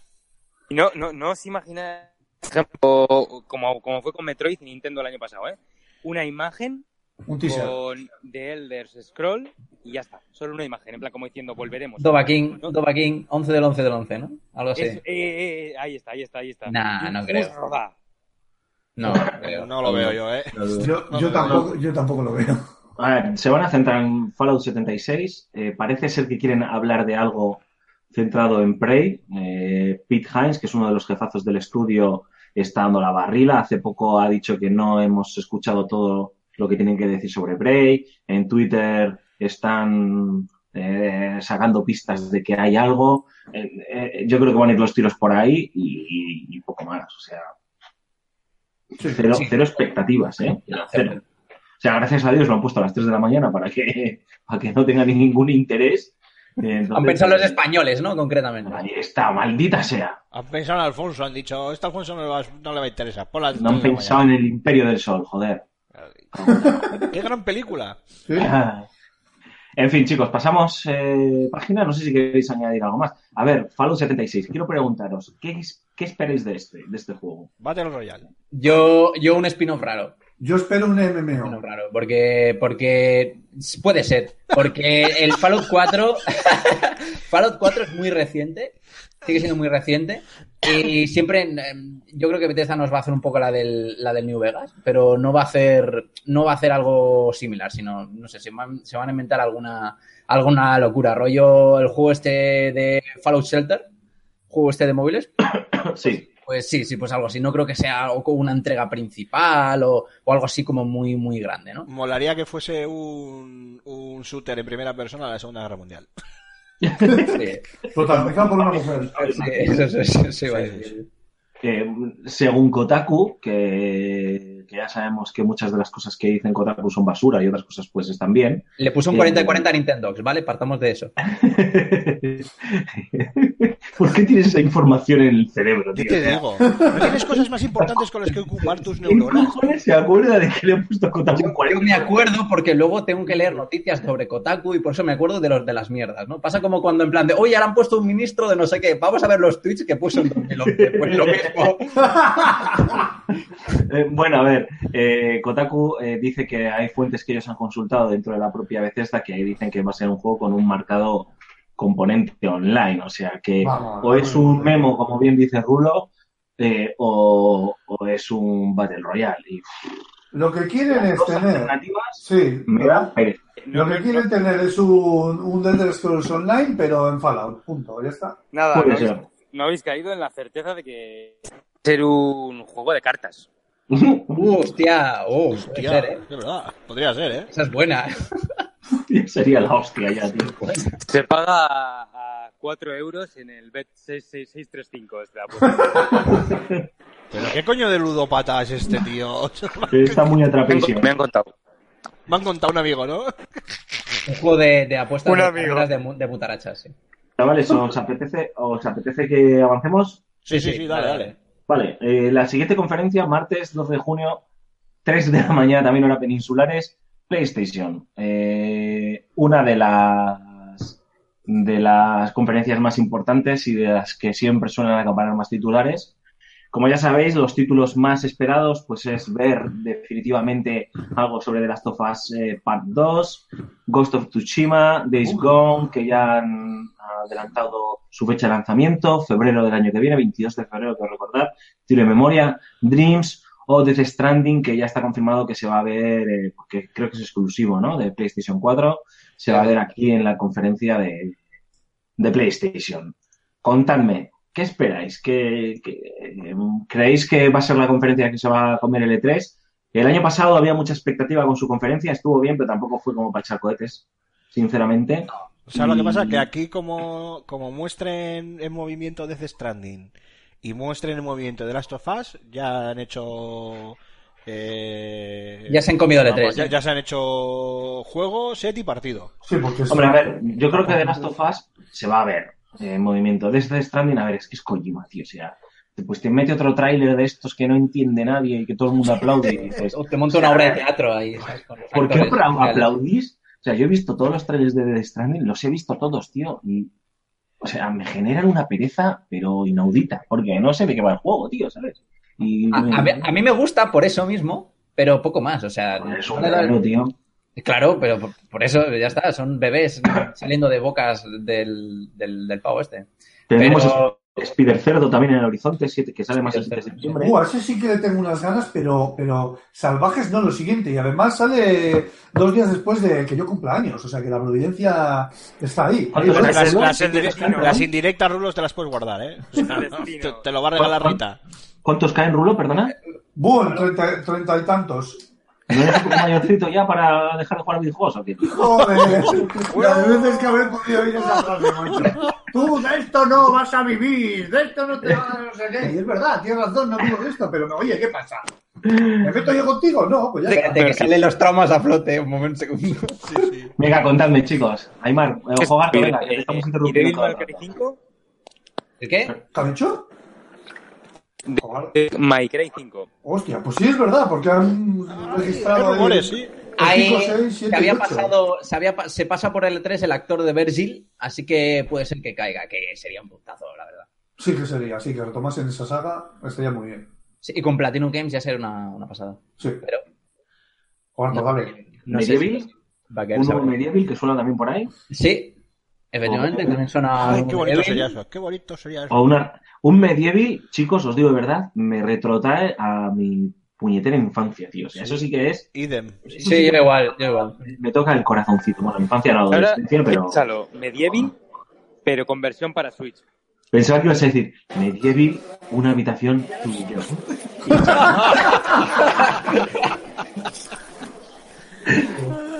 Pues es que yo creo que de, Sony al final es un poco estar a la expectativa, ¿eh? Tampoco hay mucho más que, que rascar. A ver, quiero decir, si podríamos estar elucubrando sobre The Last of Us Part 2, de Death Stranding, de Medieval, de Devil May Cry, todo lo que queráis, pero es que al final Sony es Sony, siempre se guarda sus sus, sus ases y sus cartas en la manga y, y ahí sí que habrá que esperar al, al momento para ver con qué nos sorprenden. Que va a haber alguna sorpresa o varias sorpresas, eh, seguro, pero yo ya, yo ya digo, con mostrar en movimiento de Death Stranding y de, de, de Last of Us Part 2, yo creo que ya con eso eh, Por cierto, vamos, se lo por llevan. cierto. Hora y media va a durar la conferencia, por cierto, la más larga. Ah, ah, vale, tengo, a ver, un par de cosillas que decir. Eso es que porque hay gameplay Sony- de Death Stranding que es todo vídeo.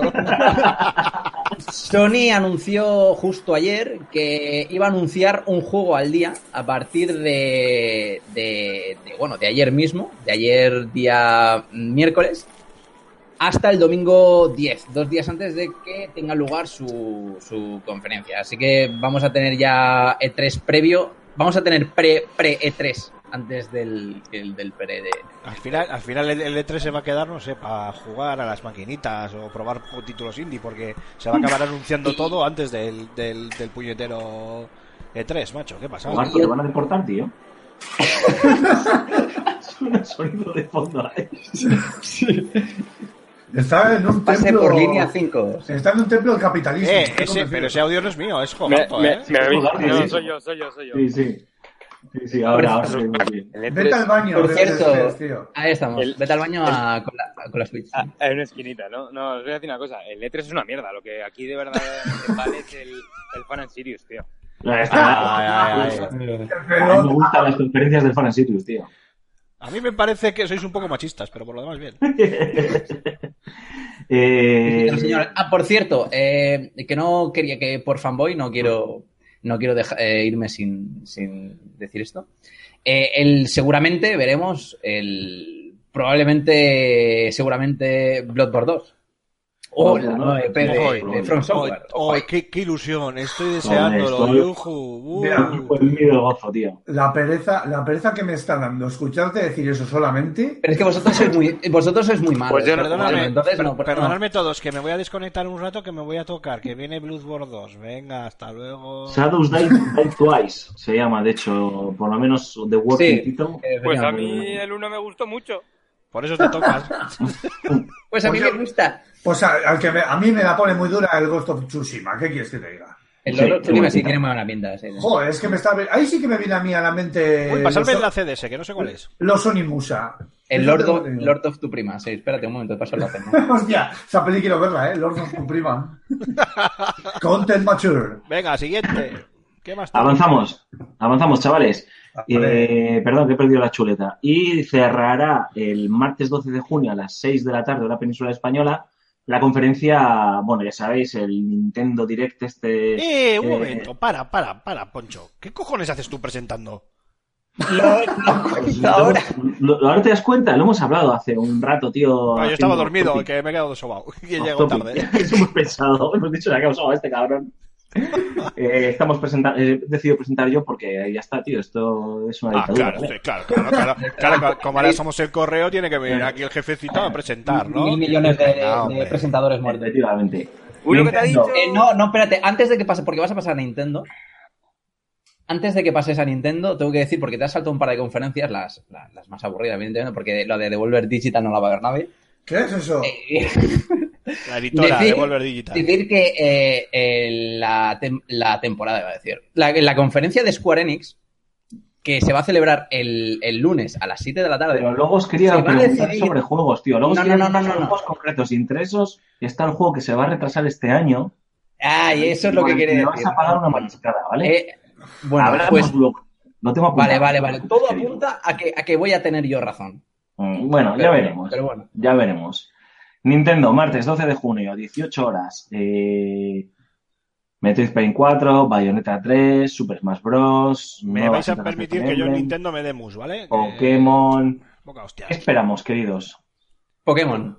Pokémon y más Pokémon. El resto, la verdad es que me la sopla bastante. Bueno, hay un Metroid, Pokémon, ¿no? nuevas IPs. y ya está. Decía, decía, decía Jogarto mientras se despedía con la mano. El viento, el viento arrastra una voz cruel. Es que, espérate, es que los siguientes no lo han visto, pero los siguientes no lo han visto, pero justo cuando ha dicho nuevas IPs se ha puesto el, se ha muteado el micro. Sí. Podría, decir, podría decir que se me ha cortado, que podría poner mil excusas, pero en realidad es que he empezado a decir la lista y me, me he dado cuenta de que solo espero eso, Pokémon y alguna IP, y que no hay más. Joder. Tú, Rulo, tío, Rulo, ver, yo sé que... macho. ¿No esperéis Bayonetta 3, chicos? O sea, Como, vamos, y el Me- Sí, Bayonetta 3 sí, y, Metroid, y el Metroid Prime 4. O sea, que de una puta vez lo saquen con gameplay, que digan una fecha y que sea el 5 de septiembre, a ser posible, de este año. Y el- Mañana mejor, ¿no? yo la voy tirando. Y el Bayonetta 3, que le tengo unas ganas enormes. Estos dos juegos. A mí los Super Smash Bros. me gustan nada. Porque. Que- Saqué, de un plato, saqué de un plato por ahí. Porque. no me extraña. Porque es que ya está, tío. Los Brawler ya han pasado de moda, tío. O sea, yo jugaba a los Brawler, tío, cuando usaba Takataka. Pero O sea, un brawler que hay en condiciones y medianamente profundo. Pero que no, tío, que no, que no, que ya huele, empieza a oler. O sí, sea, los Naruto, y oler. lo- los Naruto y los Tenkachi, vale, pero, pero Smash Bros. no, tío. Macho, Bueno. tío. Lo, lo petan en el, en, el, en el Evo. Y fíjate, eso sí es cierto, pero fíjate que este año le tengo algo de ganas de ver el Pokémon. ¿Qué cojones? Sarah Connor. ha vuelto mucho. Es que no es Jogarto, es Kyle Reese, tío, que ha venido del futuro para advertirnos. Advertiros de que el Pokémon va De a de- efectivamente, de la rebelión de los Pokémon. Pues, y le tengo ganas al Pokémon RPG, ¿qué quieres que te diga, macho? Estoy- Pero al, al Let's Go o al Pokémon de 2019. el de dos- al de Let's Go- 2019. A mí el, el, el Let's Go me da muchísima pereza, la verdad. Con el tema este de- es una falacia. Y a todo esto lo tengo reservado en la versión Pikachu. ¡Traidor! Es que es la hostia, tío, jugarte. Pero es que, es, que, es que no deja de ser Pokémon. Pokémon, tío, es en plan, esto es una mierda, lo odio, pero lo- me lo voy a comprar. Es, Ya, pero- así es que un alcohólico de- rato que dejar de beber. Y ahí Tío, está. lo del, Pokémon, lo del Pokémon Go, en serio, voy a tener que irme a las Poképaradas donde están todos los niños rata y El Pokémon Go. empezando, empezando a beber cerveza. ¿Sabes? Pa- para capturarme un lapras, tío, o sea, no. Que empiezan a tener ahí perusilla debajo de la nariz y tal, ¿no? Y con el Pokémon. ¡Pikachu, Pikachu! No, tío, en serio, no. Función juntos. O sea, eh, Aymar, eh, Aymar, perdón, Cormac, cualquier persona que coja tu audio, lo descontextualice y diga ¿dónde están los niños? Jugando a Pokémon Empezando a beber cerveza. pelusa debajo del- de, la, de la nariz. Es que ha dado mucho miedo ese comentario, ¿eh? Mucho miedo. Eh, a ver, yo Ahora mismo me obviamente voy a cazar Pikachu. tengo ganas de ver el nuevo Pokémon. Eh, creo que en mi vida he jugado un Pokémon en plan en serio. Ni yo. Me apetece. Yo, me, apetece me apetece mucho, ¿no? Me de llama- enganchada al Pokémon Go y poco más. Me apetece un Pokémon que no juego en mi vida. No, pero me apetece ver. Es verdad, no aprender, tío. Me apetece ver cómo lo, eh, lo van a hacer para Switch, ¿no? No sé, me motiva, me suscita curiosidad. Bayonetta 3 faltaría menos, está claro, ¿no? Queremos ver ya un primer gameplay o algo, aunque sí que es cierto que parece ser que el juego está todavía muy, muy verde.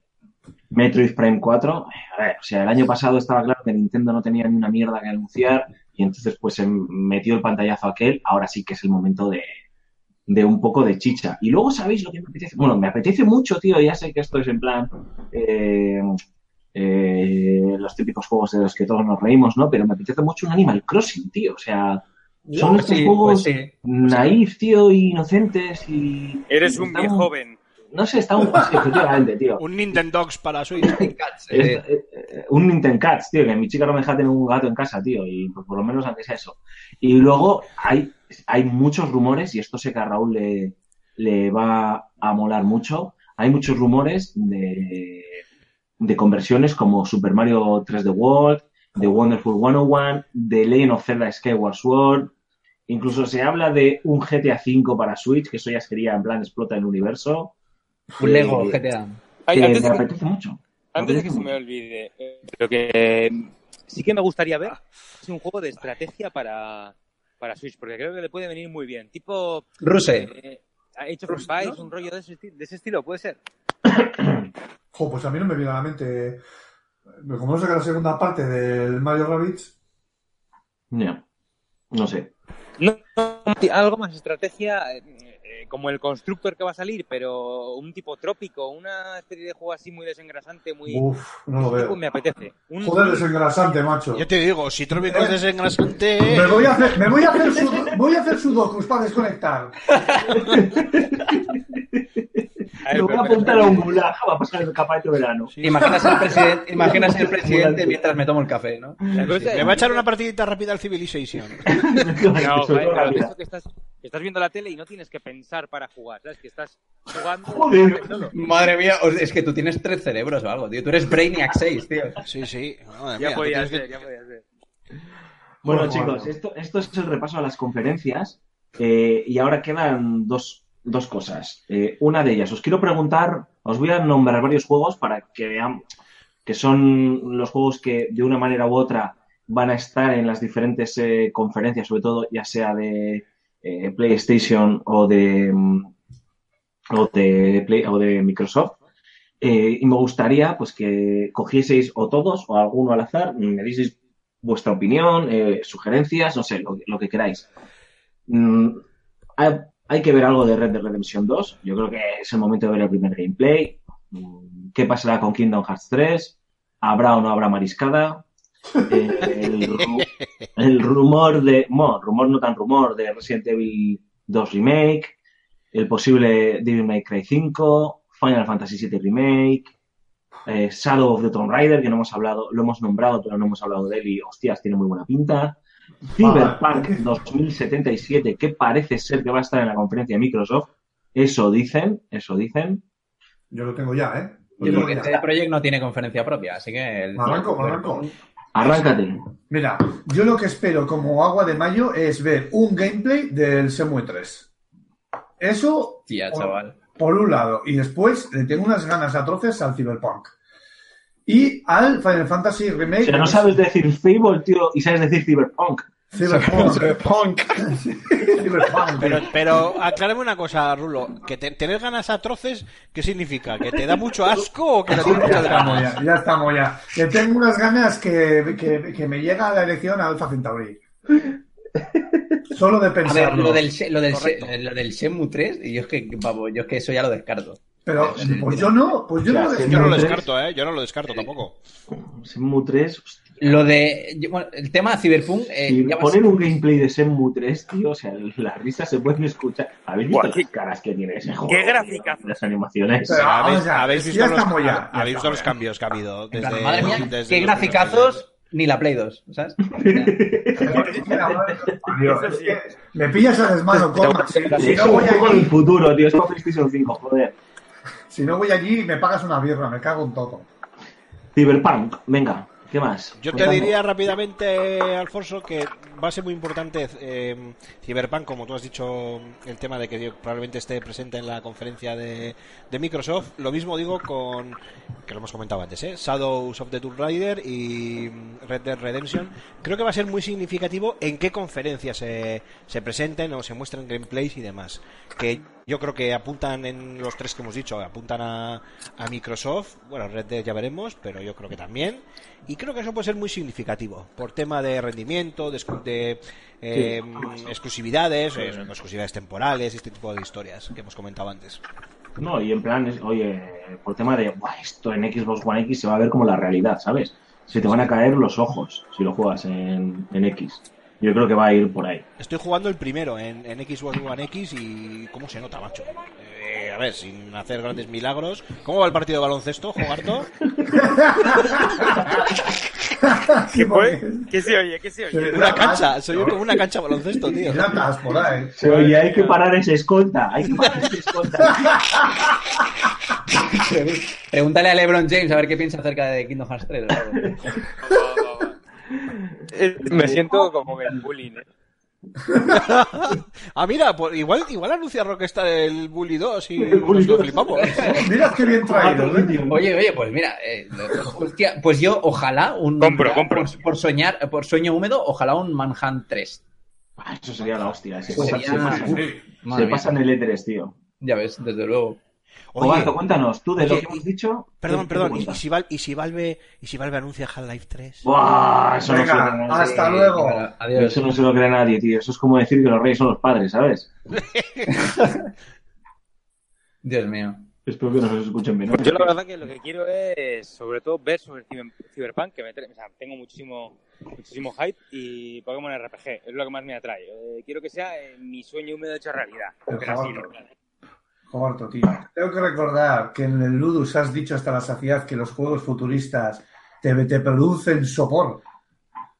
Pero esto es futuro cercano, ¿no? Rollo Sí. Blade Runner. O sea, no es a lo mejor futuro Súper Star Wars. cercano, A ver, a ver. 2077. Bueno, eh, luego hablaremos, pero el Detroit es en 2038. No sé, luego hablamos, luego hablamos de Detroit. De Detroit. Bueno. Bueno, sí que es verdad que me da, me da pereza, ¿eh? Pero, o sea, lo que- lo- Me da pereza, pero es lo que más espero. Está muy bien. No, joder, nadie habla de Red Dead Redemption. Pero lo que es el juego y quién lo hace me atrae muchísimo. Sí. por supuesto. ¿no? Yo creo, yo, yo creo que es el juego que más espero de toda la feria. ¿Y Kingdom Hearts Cyberpunk, 3? pues. Pero es que Kingdom Hearts 3 ya lo hemos visto. Ya está, Sí. está, más, está, más- está hecho ya. Es lo, que, lo no llevamos sé si- viendo no desde, sé si la- desde el 97. no, no sé si tuviste la noticia, Alfonso, de esta semana que dijeron que ya tenían cuadro para, para la salida del juego, que es el último trimestre de este año. O sea que No me lo no creo. sé, va, va tocando la segunda marisca, la segunda marisca. Ya, no sé. Además, yo creo que todo apunta, ¿eh? Hemos recibido. Es que no vamos a hacer metapodcast, tío, pero una noticia del sitio donde vamos a la mariscada también. Ah, Esto está todo, esto está todo cuadrado. Está todo, es, está todo aquí, Está todo Están empezando a preparar los gambones ya. Maldito roedor, eh. Gambones, me cago en 10 gambones. Aquí son langostinos. No, pero gambones. no sé si no sé si Rulo decía Final Fantasy Remake. eh, Sí, sí. No sé yo, ¿eh? ¿Y No sé por qué, porque, porque, porque Square Enix va a paso de tortuga con este tipo de, Sí, sí, de por cierto. lanzamientos. Se centra únicamente en uno, tarda cinco años en sacar uno y hasta que no lo termina no empieza con el siguiente. Y el, con el- perdona, con el Final Fantasy VII Remake, eh, lo último que se, que se escuchó fueron cosas turbias. Va a llegar El antes tema de la el dirección. Kingdom Hearts 3, ya ves. ¿El que ¿El qué? Que va a llegar antes el remake del Final Fantasy VII que el Kingdom Hearts. Sí, hostia, madre mía. Eso sería, eso sería triste, ¿eh? Eh, yo tengo muchas ganas de, de ver un gameplay del nuevo Shadow de Tomb Raider, porque es que lo que está haciendo Crystal Dynamics es para quitarse el sombrero, y es así de claro, y sé que aquí vamos a disfrutar. Además, hablan de la aventura más oscura de esta trilogía, y eso, el adjetivo oscuro siempre me atrae mucho. Venga, no hagáis chistes. Eh, Dios mío, lo que lo has dicho, tío. quiero, quiero ver Red Dead Redemption 2, obviamente. Quiero ver cómo se mueve, cómo se juega, tío. eh, lo necesito. Y de esto que habéis contado, a ver, pues sí, sé que cuando se presente algo de Cyberpunk 2077, pues, pues será uno de los juegos de la feria, ¿no? Eh, pero bueno, veremos. No sé si queréis alguno más por añadir algo en este No, sentido. Yo no, servido. Pues algo que queráis hacer unas pequeñas conclusiones de este pre-3, chicos. Eh, hacemos, despedimos a Jogarto, que desde hace, un, desde hace un rato tiene prisa por entrar al partido de básquet, o, Que le está llamando el entrenador. o hablamos ya de Detroit, lo que queráis. Yo lo ¿Alguien único quiere decir que estoy, a mí me tenéis que confirmar fechas de cuándo va a estar todo el mundo por aquí para que reservemos en la marisquería, ¿eh? Que es lo importante. Ahí queda eso. Que gane, ga- salga cuando salga, eh, se va a hacer. Que ya tengo, que ya tengo las fechas reservadas de vacaciones y que Poncho me tienes que confirmar ciertas cosas para que me organice. Efectivamente. Cosas que todavía no podemos decir en el podcast. ¿Algo más en relación con el E3? No, yo creo que está todo dicho. Pues Ojalá, yo solo quiero decir que ojalá un Ridge Racer. Punto. Uy, hostia, pues no me, no me importaría. Me- No, lo está- pues lo estaba Y diciendo. sale no, Navidad, coña. para decirlo. Eh, Jugarto, tío, pues como siempre, un placer, un gustazo contar contigo, aunque estés ahí en Vietnam y se te haya escuchado de aquella manera. Que vaya todo bien, tío. Y, y nada, eh, estamos la semana que viene, si todo cuadra. Hostia, parece que se va a la guerra, tío, de verdad. Que vaya todo bien, en serio. Siempre nos tendrás aquí para ayudarte. Muchas, no, no. Vosotros, como siempre, me encanta estar con vosotros y escucharos. Y, hombre, lo que pasa es que estoy un poco despistado porque estaba en la guerra, luego en un partido de básquet. No sé si es un partido de básquet en la guerra. Estoy ahí un poco en duda. Pero nada, nos vemos en el siguiente si, si puede ser. Y muchas gracias por los ánimos, chicos. Un abrazo, tío. Un abrazo. ¡Abrazo! Pues hacemos una brevísima pausa para escuchar un poquito de música, para beber un poquito de agua y ahora sí que sí nos metemos con otro de los platos fuertes de- del programa de esta semana que es la crítica de, de manos de Aymar Alonso Allá que voy. de Detroit Become Human. Hasta ahorita.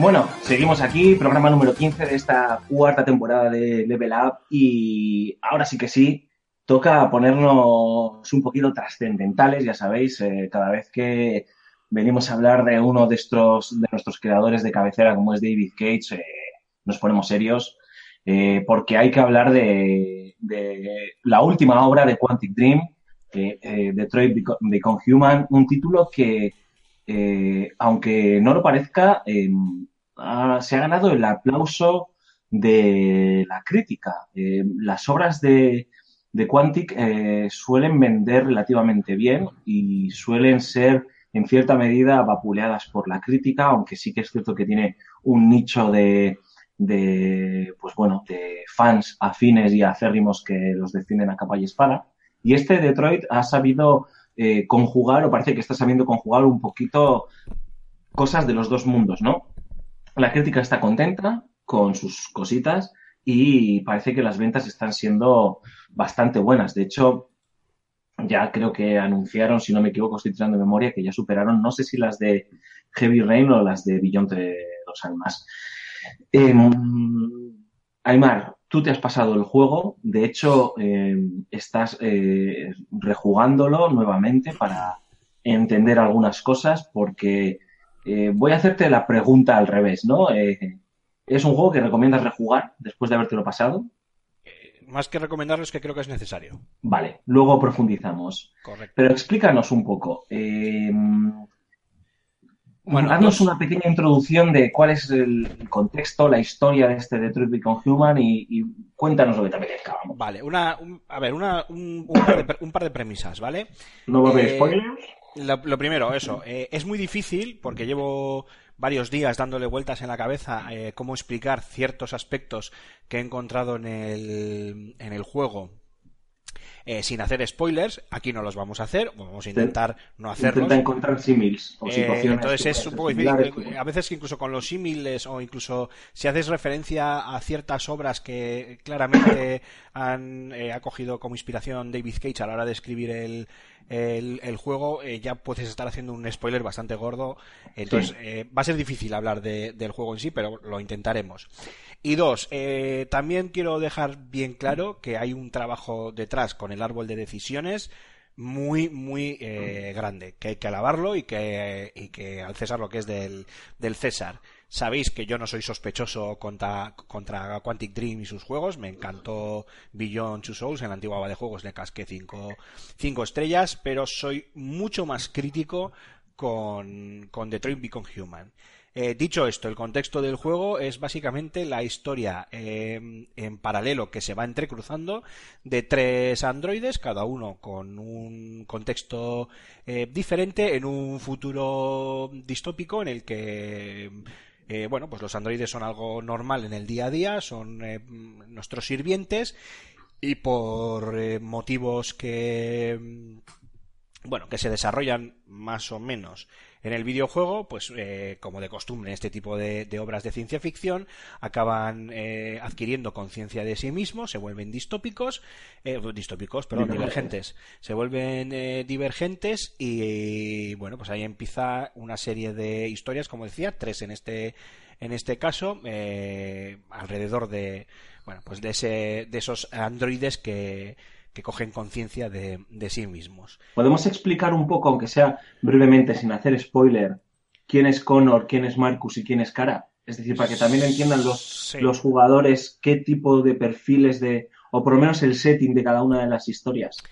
Sí, eh, a ver, básicamente Cara y Marcus son dos eh, androides muy similares.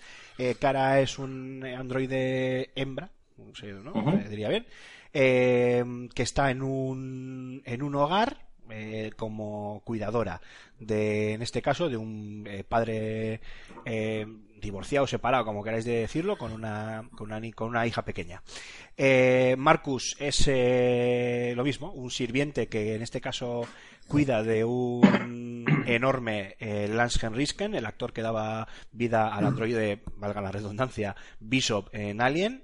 Aquí es un artista tetrapléjico eh, al cuidado de este androide, de Marcus, y que por circunstancias pues eh, acaba también volviéndose eh, divergente y en la última línea eh, argumental del juego tenemos a mm, eh, lo diré, al detective Han Anderson, un detective muy topicazo de las películas americanas, de estos alcohólicos de whiskazo, eh, ya de vuelta de todo, que además tiene, como, como, como no, tiene un drama detrás muy, muy grande y muy típico, que va acompañado de nuestro tercer androide protagonista, que es eh, Connor, lo último de Cyberlife, la empresa creadora de estos androides, en cuanto a mm, eh, androides, valga la redundancia, policías o androides eh, para colaborar con la policía, ¿no?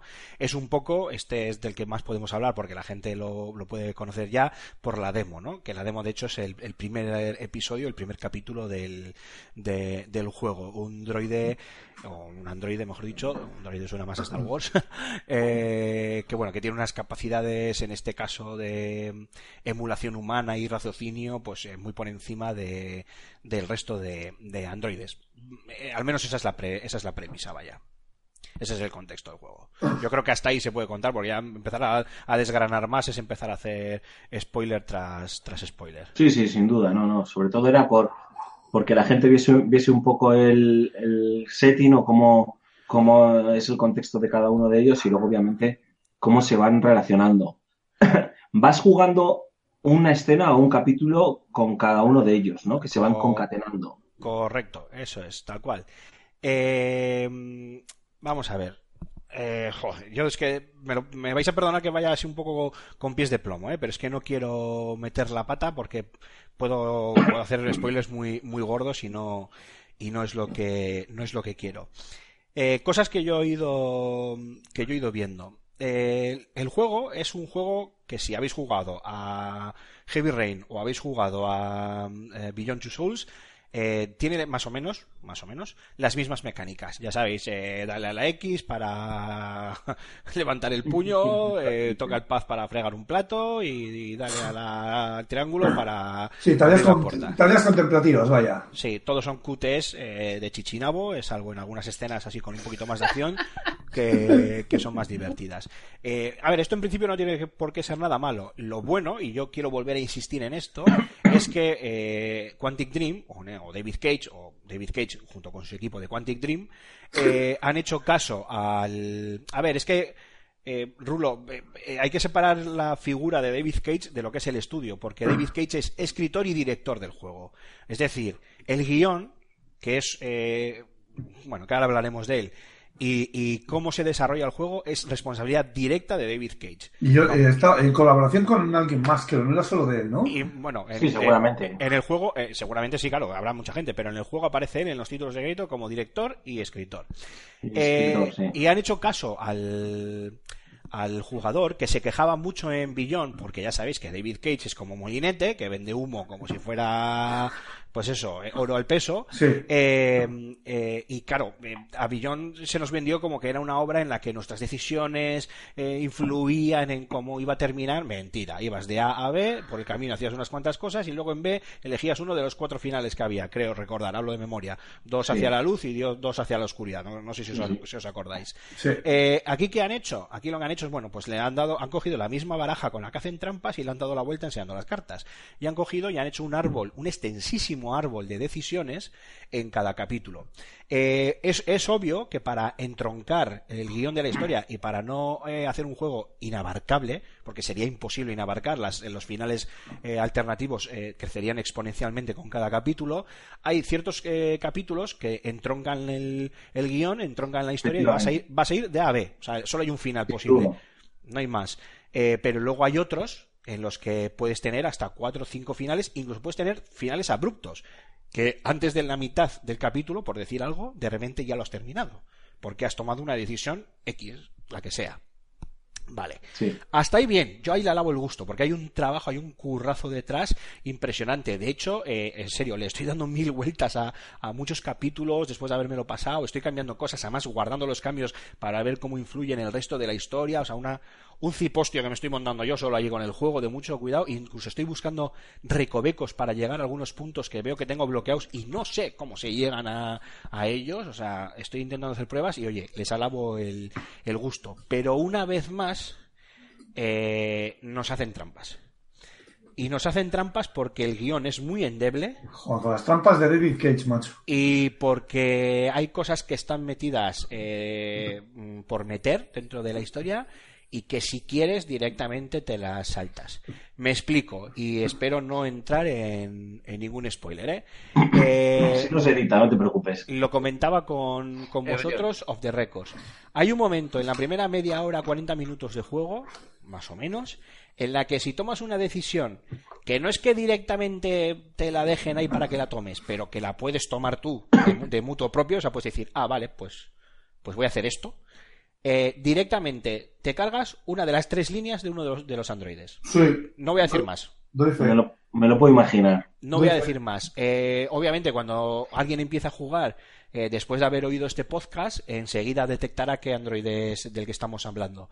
Porque los otros dos, sin embargo, tienen mucho más peso y se entrelazan mucho más en la historia que este tercero, del que curiosamente eh, te puedes librar de toda su parte, con lo cual, claro, la duración del juego también se ve alterada. A mí me ha durado, eh, con las tres líneas argumentales, me ha durado, no sé, unas 7, 8 horas el juego, más o menos, aproximadamente, ¿eh? Media hora arriba, media hora abajo. Pero claro, si te cargas una línea argumental, pues igual te estás cargando, no sé, dos horas de juego, yo qué sé. Sí, es, un- es una pasada. Y luego también, muy claramente, uno de los androides es el claro protagonista y en el que se centra toda la, la historia a pesar de los otros dos personajes. O sea, poner a cara a Marcus y a Connor eh, al mismo nivel eh, es un error. ¿eh? Cada uno tiene, tiene su papel, tiene su peso y algunos mucho más, eh, o sea, mucho mayor que, que otros. Luego, eh, esto es un fallo de guion muy gordo que es, que, a ver, que haya eh, lagunas en el guion es lógico, especialmente porque puedes David llegar Cage. Este- efectivamente es David Cage Me decepcionaría. Es David Cage y puedes y además puedes llegar a múltiples finales. Aquí es verdad que puedes llegar, no te voy a decir que puedas llegar a, a 50 finales diferentes, pero no son cuatro finales. O sea, entre pitos y flautas puedes eh, tener unos cuantos finales alternativos. ¿Qué pasa? Que dependiendo de cómo hayas ido eh, avanzando en el juego, te puedes encontrar en el final con un final en el que no se te explican un montón de cosas que se quedan en el aire, pero es que el juego sufre el síndrome de Indiana Jones en busca del arca perdida. No sé si os acordáis del capítulo de Big Bang Theory Bueno. en el que mm, no sé si decir esto, es que igual hago spoiler. Eh, ese capítulo de Big Bang Theory en el que les decían a, a los chicos que si Indiana Jones no hiciera nada en la película del Arca Perdida, el final hubiera sido el mismo. Bueno, obviamente el final no hay varios para elegir, entonces no tiene por qué ser el mismo, pero de una manera más o menos similar, eh, el juego con una simple cosa que hubieran incluido no hay juego y es algo muy obvio porque además lo tratan en el juego. O sea, que es la típica trampa de Cage, como pasó en Heavy Rain, ¿no? Ese, ese, ese momento eh, justo dentro del juego en el que te das cuenta porque es flagrante y cuando lo pasas dices, mierda, ¿cómo han podido hacer esto? Hombre, no, No, lo no, sé, perdona, eh, Mar, pero es que Heavy Rain es una trampa eh, narrativa y argumental. Es decir, Sí, el sí, juego te, sí. te engaña a ti como jugador y, y, llega un mom- y, y para explicarse a sí mismo hace un Deus Ex Máquina Sí, sí. de eh, eres tonto y, te- y eres tonto y te tienes que creer que eres tonto. Yo creo que, que por aquí, sin haberme pasado el juego todavía, no van por ahí los tiros, ¿no? No, aquí el problema es que te das cuenta que a nivel eh, de guion, pues eh, como David Cage, eh, pues eh, es, el pobre lo intenta, pero no le da para, para mucho, eh, porque por lo menos, cojones, eh, Billón era original en cuanto a la historia, pero es que aquí lo que hace es un popurrí de cosas que hemos visto, que ahora explicaré. Eh, pues hay un momento en, en un capítulo en el que mm, te cuentan una historia y dices tú, coño, pues si esto fuese así de verdad, para terminar el juego solo tendrían que hacer esto a nivel de guion, quiero decir, esto y ya está, juego terminado. Pues qué triste, tío, Deja- déjame meter un poco la cuchara aquí. eh, Nada, muy brevemente, ¿eh? sí, sí, dale, Eh, dale. porque has hablado de David Cage y tal. Eh, obviamente, yo soy el contrapunto de Aymar, ¿no? Eh, todo el mundo sabe, eh, entre comillas, mi guerra particular con las obras de David Cage. Y, y sí que quiero añadir que con este mm, Detroit em, me ha pasado que estoy muy entusiasmado y muy decepcionado a la vez. Eh, está claro que David Cage es un escritor mediocre. Tiene ideas muy buenas, y aquí yo creo que plasma premisas o escribe escenas que son muy buenas. Hay una escena que no puedo comentarla, ni siquiera quiero comentar el setting, pero bueno, la comentamos ayer eh, por privado, que puse una captura, no sé si os acordáis, chicos, Sí, que está muy sí, bien sí. hecha, está muy bien escrita y ahí sí se nota que eh, está muy trabajada, es decir, que eh, el juego ahí abre ramificaciones reales, que la ahí sí que la historia yo creo que se empieza a dividir en algunas cosas, no sé, Aymar, si me equivoco o no, pero ahí el juego empieza a tomar decisiones. Es un punto de inflexión muy grande esa, esa parte, pero te advierto que, que Deus- con Deus es máquina todo se arregla, ¿eh? Vale, eh, entonces, eh, Pues nada, llamemos a Adam Jensen. es muy, es muy, es, un escritor muy, muy mediocre y a pesar de, de estas premisas, pues joder, yo sí que le valoro que en mi opinión eh, eh, ha firmado eh, su obra, su obra más redonda, aunque sé que aquí Aymar vas a discrepar conmigo, ¿eh? Sí, sí, yo Eh, me quedo con Billón si tengo que elegir. Yo, yo obviamente estoy hablando cuando no sé cuánto me puede quedar más o menos de juego, estoy por ahí, tú sabrás Aymar, dos, dos, tres horas de juego más, Sí, no lo sé. Sí, por ahí. Por, Por ahí, aproximadamente, ¿no? O sea, todavía me queda un tercio del juego prácticamente. Entonces, vamos a darle un poco más de crédito, a lo mejor cambia mi opinión en un futuro. Pero aún así, joder, tío, eh, y ya te cedo la palabra. No sé si tú, Rulo, has jugado al juego y quieres Sí, añadir algo sí, más sí, sí, sí, en, sí, este, claro. en este apartado. Eh, no puede evitar David Cage hacer dos cosas que a mí me molestan mucho, tío Sí, eh, sí. como jugador. Uno es sobreexplicar las cosas. Joder, tío, ¿por qué coño tienes que...? es- decir, si ya me lo estás enseñando o ya me estás haciendo jugar a, a eso, es decir, eh, no sé, no, no voy a poner un ejemplo muy chorra. Estoy triste, ¿por qué me lo eh, explicas? Si ya estoy viendo que estoy triste, ¿no? Y ya estoy jugando una escena que me está haciendo eh, sentir triste. Pues nada, tú, tío. Eh, me, lo explicas. Eso me, me molesta sobremanera. Y luego también me molesta sobremanera el que eh, no puede evitar caminar sobre lugares comunes. Hay varios temas que él toca siempre, que es la familia, la infancia, que son los, eh, los sentimientos, el abandono y demás. eh, que está muy bien, que no solo los toca a él, los toca la literatura, los toca la música, eh, los toca el cine y ya está, ¿no? Y no pasa nada. El problema es cómo los enfoca, ¿no? Y hay Yo creo- momentos, sí. y hay momentos, perdona, tío, que a mí me han dado vergüenza ajena. O sea, vergüenza ajena porque eh, se retroalimentan con el punto anterior. Es decir, que además me los, tiene, me los sobreexplicas. Hostias. Eh, entonces, joder, me estás haciendo, me estás contando en una escena que es un lugar común de un telefilm de sobremesa de Antena 3 que estoy triste y encima tienes los santos huevos de explicármelo, de decirme que estoy triste. ¿Sabes? No sé si se entiende. Es que si, Sí, sí, sí. hay sí, que sí, poner un, ejemplo que sea spoiler, ¿no? No sé si lo entiendes, eh, Gorman. Sí, sí. Sí, además, yo, yo creo que eso, eso tiene una explicación. Es que, eh, que suele. eh, podría generalizarse a, varios. eh, a varios, eh, varios ámbitos ¿no? de, la, de la industria del videojuego actual, que es un tema que suele generar debates y demás. Y es que yo creo que David Cage, y bueno, aquí ya lo hemos dicho y lo sabemos de sobra, no está adaptado al lenguaje de los videojuegos. Los videojuegos tienen su propio lenguaje. Se pueden comparar con el resto de, de- de- artes, como el cine, la literatura, como siempre se hace, pero hasta cierta medida. Y hay líneas que cuando se cruzan, pues pueden tener, eh, pueden traer cosas buenas y cosas malas. Una de las cosas malas que suelen traer es que eh, te pueden salir los guiones que le salen a, a- a David Cage, ¿no? Que, que hizo, que, que lo que hizo, por ejemplo, con, con Heavy Rain. Que a mí es un juego que me jugó mucho, que me gustó, que me, que me jugó mucho, que me gustó mucho, pero que tiene esas, esas trampas, esos Deus Ex Máquina, esos eh, tratar al jugador como un tonto, que, que no, que, que, que, que dices que es ridículo. Esto es que realmente tú no sabes operar, no sabes, ex- no sabes e- expresar con, con, con el videojuego lo que quieres decir, por tanto necesitas de sobre recursos para hacerlo. Sí, sobre todo a mí, aquí todavía no he visto, y ya te dejo de rulo, no he visto un Deus Ex Máquina, aunque me imagino que lo puede haber y ya Aymar ya, ya lo ha lanzado irónicamente por ahí, no sé si habrá aparecen, uno o dos. aparecen, de, aparecen de golpe un montón de ellos en el último tercio del juego. Un montonazo. Perfecto, justo en el momento en el que estoy, pues me voy a enfadar mucho. Eh, sobre, No, todo, también, también, a ver, también dependerá de qué decisiones hayas tomado, ¿eh? Obviamente. sobre todo lo que más eh, socializar los medios de producción. Sobre todo lo que más me, me han molestado, tío, o sea, lo que más me molesta es eso, no, ya termino, es esas dos cosas. Eh, el, el, el que tengas que sobreexplicarlo todo y que navegue lugares comunes, tío. Eso me pone de muy mala leche, tío. Porque además, como van de la mano, pues a veces roza la ridiculez. Rulo. Eh, yo, a ver, he jugado al juego, la verdad que eh, las habilidades las quito rápido, gráficamente es muy burro y tal, aunque seguimos con el control de mierda. Eh, La cámara, no es el control, es la cámara. La No, cámara, la cámara es la- el bueno, yo juego a la demo nada más y eh, percibo que el control está mucho mejor de lo que percibimos en Heavy Rain, de lo que jugamos en Heavy La, Ah, sí, la- sí, no, está la- más la cámara es horripilante, hazme caso, ¿eh?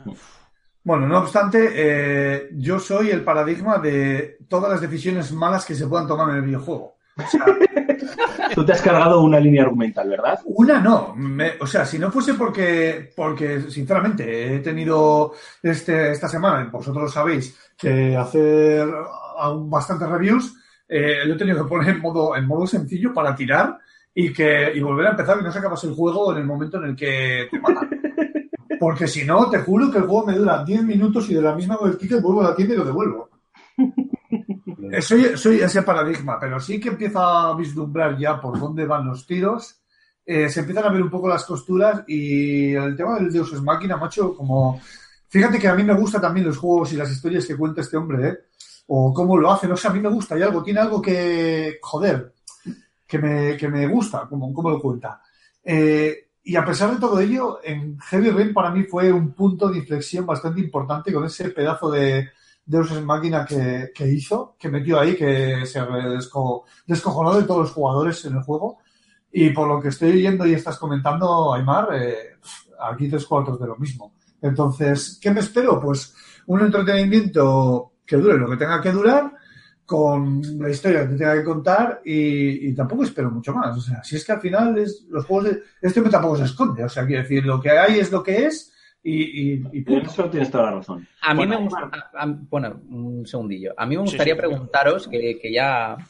eh, que era, es la duda ¿no? que, que, que- que yo tengo. Es que, más que nada, soy, soy bastante fan de la temática de, Claro. Blade Runner, eh, Deus Ex, eh, tocar el, el tema del transhumanismo, ¿no? De que el robot, que pasa a ser humano, el humano, el robot y ese tipo de, de historias. Y me gustaría preguntaros si, que ya me estoy imaginando la respuesta por, por lo que habéis estado comentando, pero si realmente aporta algo, no digo que se monte un Nada. Ghost in the Shell, si aporta algo a, ese- Nada. a esa temática. Vamos a ver. eh, yo, yo, si me permitís, voy a seguir. Es que tengo mucho que decir de este juego, en serio. Eh, Suelta, suelta. y, Sí, y luego voy a puedo empezar. añadir algo a esto, a esto que ha dicho. Vale, pues, pues vamos con lo que ha dicho Cormac.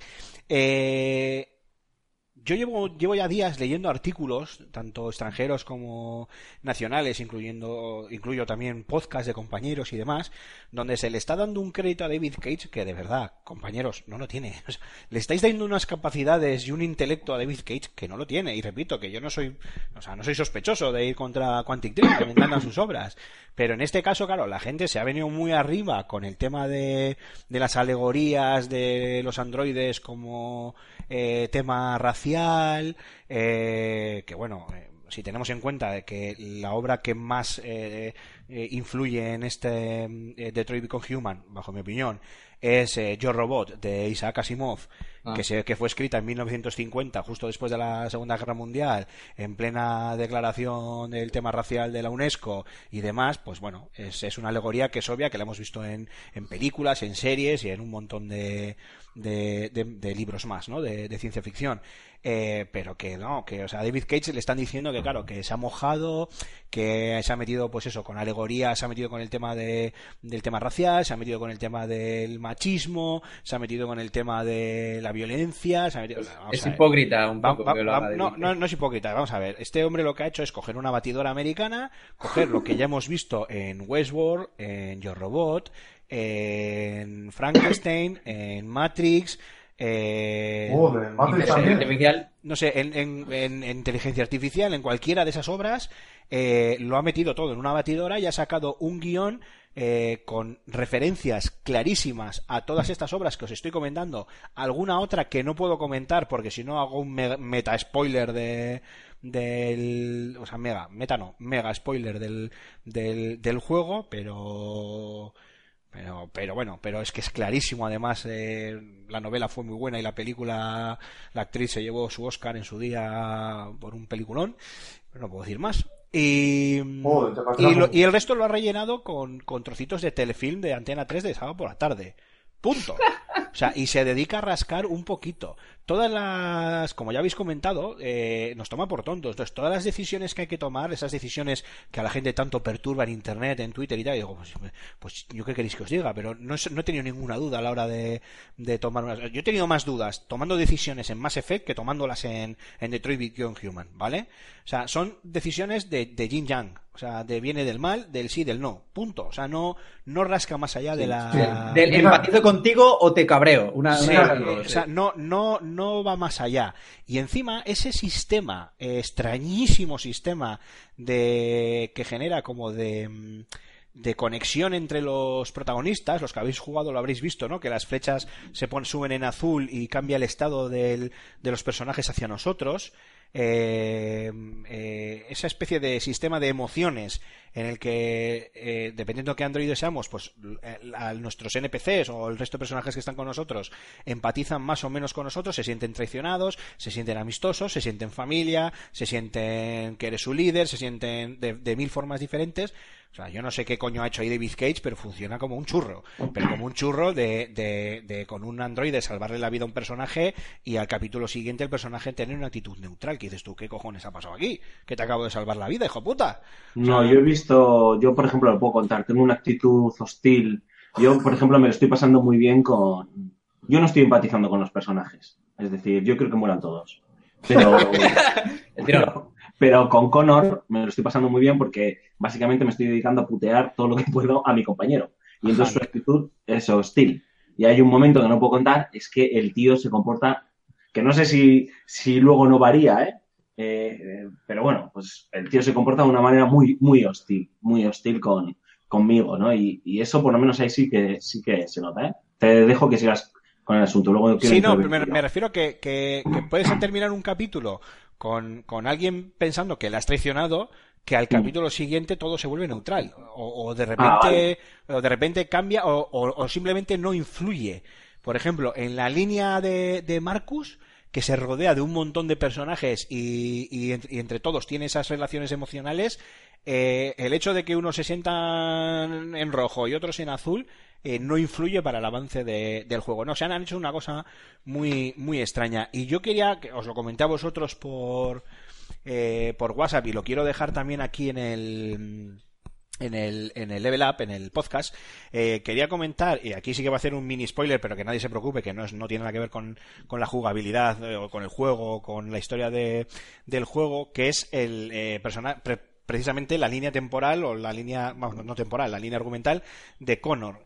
Eh, Connor eh, trabaja codo con codo, como hemos dicho antes, con el, con el detective eh, Hank Anderson. Vale, este Hank Anderson es el actor eh, Clancy Brown, ¿vale? Sí, sí. Es, es un actor muy un actor secundario muy conocido que quien más quien menos, pues por ejemplo la- le podréis recordar como el sargento de instrucción en Starship Starship- Troopers, ¿vale? Sí. Eh, es muy reconocible en el juego. La verdad es que si bien su representación gráfica igual no es especialmente buena, eh, su, rep- su representación gestual la han clavado. Las cosas como son, ¿eh? Porque lo, lo reconoces, gestos de películas y series de, de haberle visto y reconoces sus gestos al, al milímetro. Está muy bien.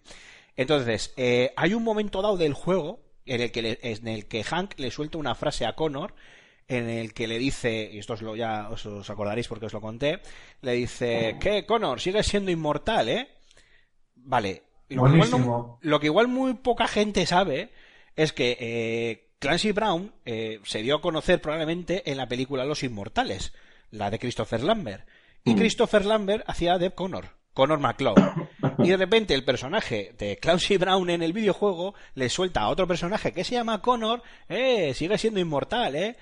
Eh, con esto lo único que quiero, eh, no sé, dejar todavía más claro es, Es, que es que es un fricazo de la hostia. es que David Cage es un friki del cine, es un cinéfilo empedernido, pero que no tiene ni puta idea de escribir. Entonces, toda esta, esta, est- me vais a perdonar la expresión, pero toda esta paja mental que se está haciendo la gente sobre las alegorías del juego, sobre los temas que intenta tocar, que intenta tocar un montón de temas, tal, que no, olvidaros, que David Cage no le da para eso, que lo único que ha hecho escribir, es escribir un telefilm y rascar la superficie.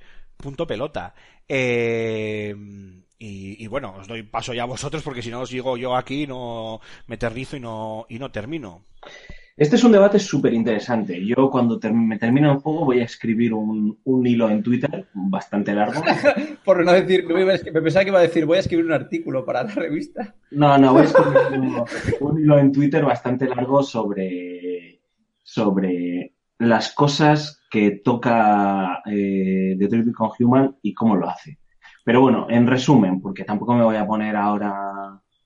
Creo que ¿Compartes, es- ¿Compartes mi opinión de que rasca la superficie en Sí, esos sí, temas? sí, sin duda. Eh, Detroit Become Human es hijo de su tiempo. Y vivimos el tiempo en el que vivimos. Es un juego muy maniqueo. Está escrito de forma muy maniquea.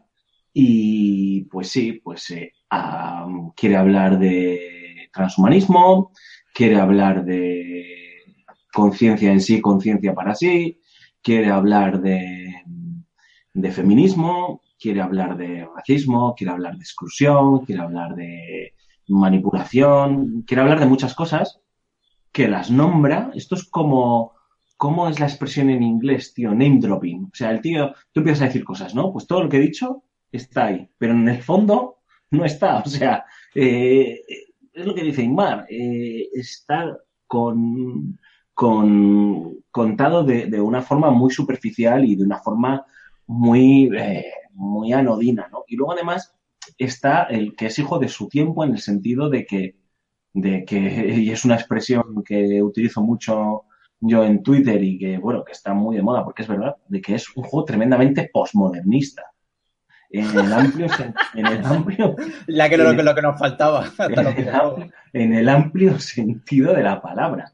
Y es un calificativo muy negativo, porque, porque la interpretación que hace del feminismo, la interpretación que hace de lo que tiene que ser una lucha de clases o una lucha de eh, una clase oprimida bajo otra que toma conciencia sobre sí misma, es una interpretación muy, postmoderna, todo vaciado eh, de contenido ideológico y político, eh, que es lo que debería tener si hubiese tenido valor este hombre. Y es muy triste. Y luego encima, pues es que es lo que dice Imar. Ya lo más triste de todo esto es, yo no esperaba nada de esto, obviamente, dentro del juego, ¿eh? pero es que encima, si te planteas hacerlo, no lo hagas como un puto telefilme de Antena 3, tío. O sea, es que por favor, es que Aymar, tío, yo me quito el sombrero, es que, es que es verdad. Es que eso es de lo que más me enfada del asunto. Y encima es lo que tú dices, que la gente, el- los modernos de Twitter y la prensa tan moderna que tenemos, es que, joder, es que me enfada mucho, tío. Los Y- modernos de Twitter han Ay, hecho. han hecho- No, no, Marc, eh, Además, Marc, escucha, escucha, escucha, Alfonso, porque de, verdad es que la gente se está, está haciendo unos Además, análisis. tiene mucha razón. Es que es verdad, tío. Eh, la gente está haciendo unas interpretaciones de algo que no es tal. O sea, esto es más un juego que bebe de muchas referencias que, como bien dice Aymar, no se pueden explicar, porque es que si te dice Aymar todas las referencias que, de las que bebe el juego, eh, es un spoiler continuo. O sea, te puedes imaginar por dónde van los tiros y cómo va a acabar el asunto, eh, y ya está. Y, luego, pues es un juego que pues eso, que coge una batidora, mete eh, todas las ideas que ahora están en boga y que tienes que tener en cuenta porque eres muy moderno y, y ya está, tío. Y si no lo metes, pues no estás a la moda. Y por eso es un juego de su tiempo. Y es un juego tremendamente posmo. Y eso, tío, es insultante. Y entonces, que la gente, eh, y ahí estoy y termino, eh, que la gente coja y diga, eh, no, tío, es que es un juego muy valiente, se atreve a reflexionar sobre esto, Joder, es un juego tremendamente audaz. Es que yo lo he leído, tío, y Aymar también, y lo he visto en Twitter, y lo he visto en, en críticas. Por eso he dicho antes que es hipócrita, porque precisamente no hace mucho salió un caso de, de- de violencia sexual en, en cuanto Bueno, luego- o sea, que tocan, efectivamente. que toquen esto, o sea, es que es ridículo que hablan. Pero claro, es que esto, esto está hecho, esto está hecho a posta. O sea, lo dejamos todos estos. Yo imagino que será así. No, no, no, no lo he jugado, pero imagino que será que cogemos todos estos, todas estas opresiones o estas, o estos temas de, de pomposa actualidad, eh, los, eh, los ponemos, los dejamos simplemente en, en, en que son temas culturales, o temas de conciencia, o temas de empatía, o temas de educación, y, y- y- ya está, y desviamos la montaña. Pero es que esto está hecho a posta, y esto lo hace, esto lo hace todo, esto lo hace en toda la industria del entretenimiento. O sea, no, no, no es Sí, nada, entre comillas, A ver, lo que- nuevo, por así decirlo. Lo que, lo, que, lo que no es normal, y, y supongo, Alfonso, que estarás conmigo, es que tengas tres androides con los que jugar, si no te cargas la línea argumental de alguno de ellos, claro. eh, tengas tres androides con los que jugar, tengas eh, decenas de personajes NPCs que, in- que influyen contigo, que, que, que interactúan contigo, y que ninguno, quitando a mí el único que me ha despertado cierta empatía y que me ha molado, ha sido el personaje de Lance Henriksen. El resto, o sea, eh, absolutamente, o sea, sabes perfectamente de dónde viene la inspiración. El personaje Sí, sí. De, de Amanda, solo voy a decir el nombre. Amanda, la jefa de, de Connor, la jefa de Cyberlife.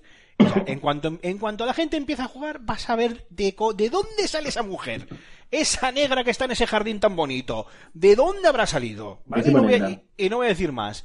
Eh, y, y bueno, y Connor también te puede, eh, más que empatía, Connor te puede despertar cierta simpatía por lo que dices tú, Alfonso, porque como está como, como una especie de nivel por encima de los demás, puede ser lo más cínico del mundo y putear a base de bien, pero o sea, yo no he conseguido ni que Cara, ni Alice, ni, ni Marcus, ni Connor, ni Hank.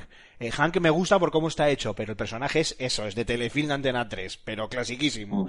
Ni quitando, ya, ya os digo, quitando el, el de Lars Henriksen, que encima tampoco tiene mucho peso, eh, no he conseguido empatizar con los con los personajes y meterme en su historia. Y las decisiones que te permite tomar, a pesar de una gran variedad, y hay que alabarle el gusto al, eh, al, al estudio en eso, porque hay un currazo detrás, eh, no, no, no son lo suficientemente importantes de peso o, o con suficiente profundidad como para ahondar en esos personajes, eh, no quedarte solo en la superficie y que te calen. O sea, a mí no me han calado como me caló el personaje de, de Ellen Page en, en Beyond, que, que es que acababas tú sufriendo por ella también. Decías tú, "Ah, madre, Cierto, Dios, está loca cierto. la niña esta. El problema, el problema, y ya avanzamos, seguimos avanzando, ¿vale, chicos? Y ya te dejo, Rulo, también si quieres añadir algo, que yo entiendo que si no has jugado mucho, Que va, es que yo Pues, poco, te- poco tengo que añadir porque ya te digo que he jugado más bien poco. He visto lo justo para comentar lo que he comentado y es que sería estirar la goma al huevo, así que. El problema del juego es que siempre David Cage quiere vendernos eh, historias eh, trascendentales,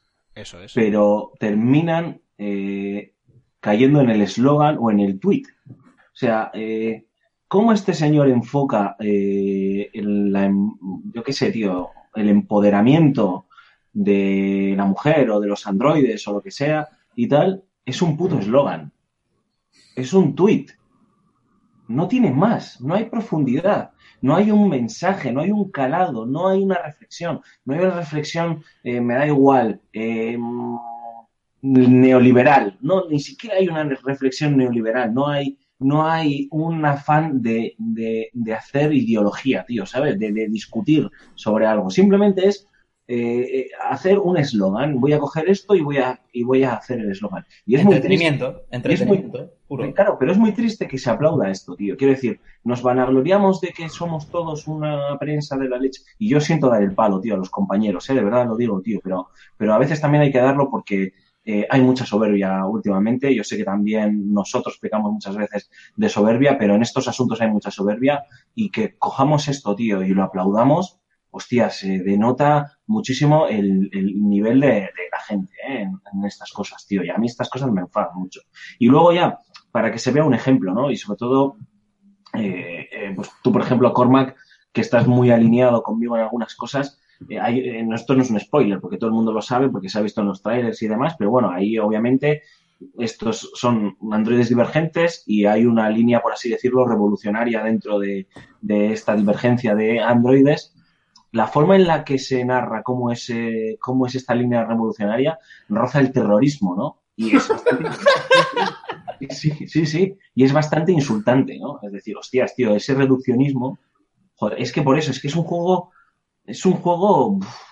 De hecho, hay una incongruencia, hay una incongruencia muy, muy dura en ese sentido, porque si eh, eliges el camino más, eh, ojo, Yo soy porque- un puto terrorista, tío. ojo, porque esto sí Claro, puede es que ser, acabas cogiendo el tópico y... ojo, ojo, porque esto sí puede ser un poco, un poquito spoiler, ¿eh? así que dejo el aviso para nuestros oyentes, pero muy, Spoiler. po- muy poquito.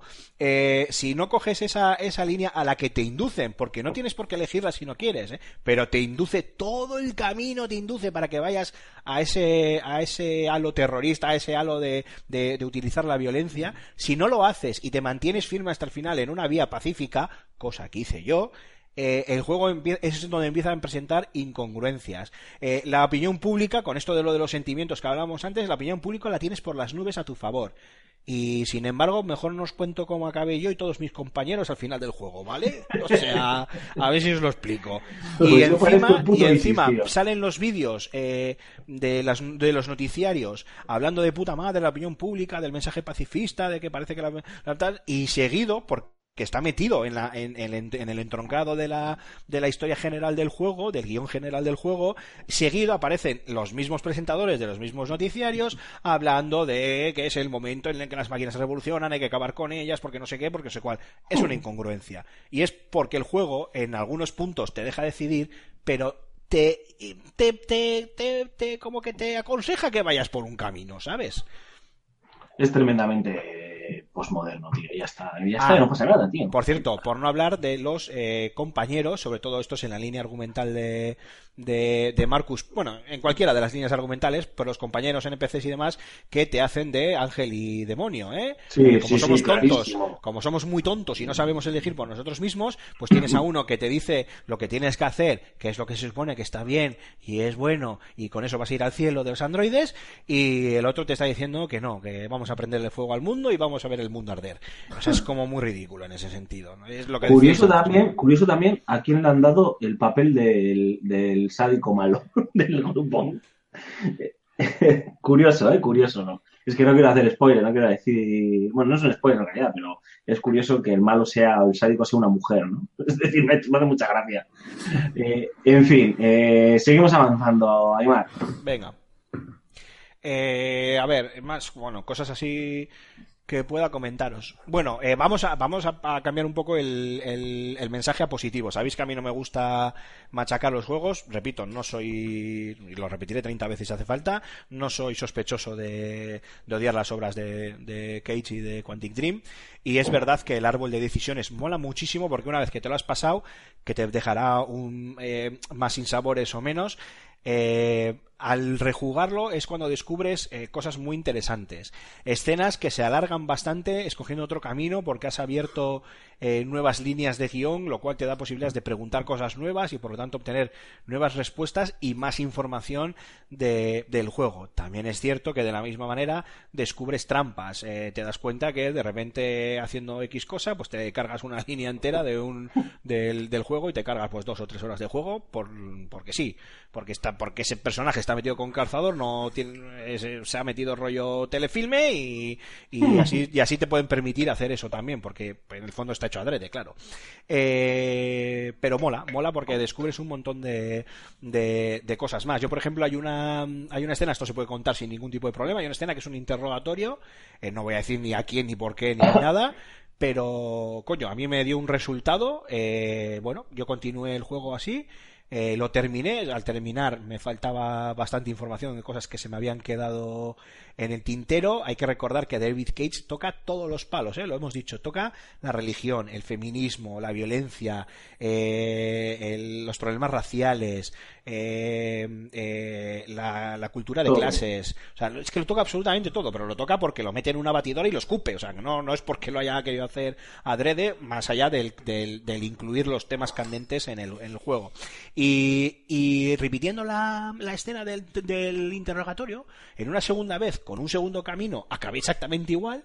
Y ya la tercera vez que lo, que lo hice, coño, conseguí el objetivo que te plantea el, el desafío de ese, de ese capítulo y a la vez conseguí abrir alguna nueva línea de diálogo y eh, obtener más información. Entonces, en ese sentido, es muy recomendable.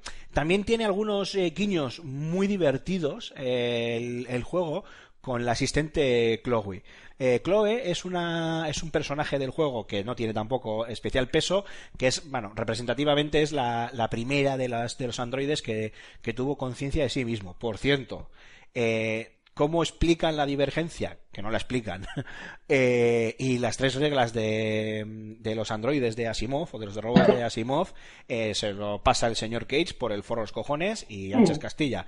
No se explica de ninguna manera. O sea, simplemente eh, gráficamente te representan cómo te puedes volver divergente, pero no, no tampoco inciden más allá. Eh, y lo que decía, pues... Lo de Divergente es una clara referencia a la No, no, no, no, la no, no, no tiene que ver, no tiene que ver. Y, y está, es divertido porque la Chloe esta, que es la primera, la primera androide y tal que se, que se creó y que pasó el test de Turing según el juego y demás, pues es a la vez la que te da la bienvenida en los menús del, del juego. Entonces, según tú vayas avanzando en el juego y tomando ciertas eh, decisiones, la cabrona de ella eh, reacciona de una manera u otra hacia ti. Está muy bien. Entonces, cuando vuelves a empezar el. O sea, quiero decir, cuando has terminado de jugar unos capítulos, has tomado una serie de decisiones, imaginaros, ¿no? Pues has tomado una serie de decisiones que van contra los intereses de los androides. Pues la tía, como que se muestra un poco mm, hostil hacia ti o, o un poco tal. O al revés, tú muestras eh, un montón de empatía con los androides y quieres su libertad y quieres tal, pues ella también empieza a preguntarse cosas sobre sí misma y te empieza a hablar y a, a preguntar. E incluso a mí no me ha pasado, pero he leído en, en Twitter que la cabrona debe tener una coña en la que le das a continuar partida y te dice, ups, ha habido un error, tu partida no se guardó adecuadamente y no puedes continuar. Y cuando te quedas así, en plan de. Tienes que empezar de cero. y te quedas en plan de. No me jodas. Y de repente te dice. Ah, no, que, que es broma. Y te carga la partida. Entonces, bueno, son, son pequeños detallitos que, que están bien. Luego el juego está también eh, como... Está muy de moda el término este, eh, como gamificado, ¿no? Eh, le han metido un sistema de puntos eh, según lo que vayas abriendo y desbloqueando en cada capítulo. Rejugarlo, obviamente, y, y tomar otras eh, decisiones, otras elecciones, te da más puntos, eh, obviamente, porque estás escogiendo otros caminos. Y con esos puntos, pues simplemente puedes abrir extras, que, bueno, pues es lo típico, ¿no? Ilustraciones, vídeos del juego, los trailers y los cortos de cara y todo esto, la banda sonora y alguna cosilla más, pero bueno, no, no tiene más allá. Y luego decir también Eh, yo no sé si Alfonso has llegado a conocer eh, al personaje de Kamsky, creo que se llama. Kamsky, Kamsky. Sí. El creador No sé. de Chloe. No. Vale, aquí esto, bueno, sin más, ¿eh? es un personaje dentro del juego que ya lo conoceréis todos. Eh, bueno, tam- tampoco para no incidir mucho y no intentar no hacer spoilers, eh, hay un montón de personajes a los que se les podía haber exprimido muchísimo más, más allá incluso de, los propios protagonistas como estamos hablando, ¿eh?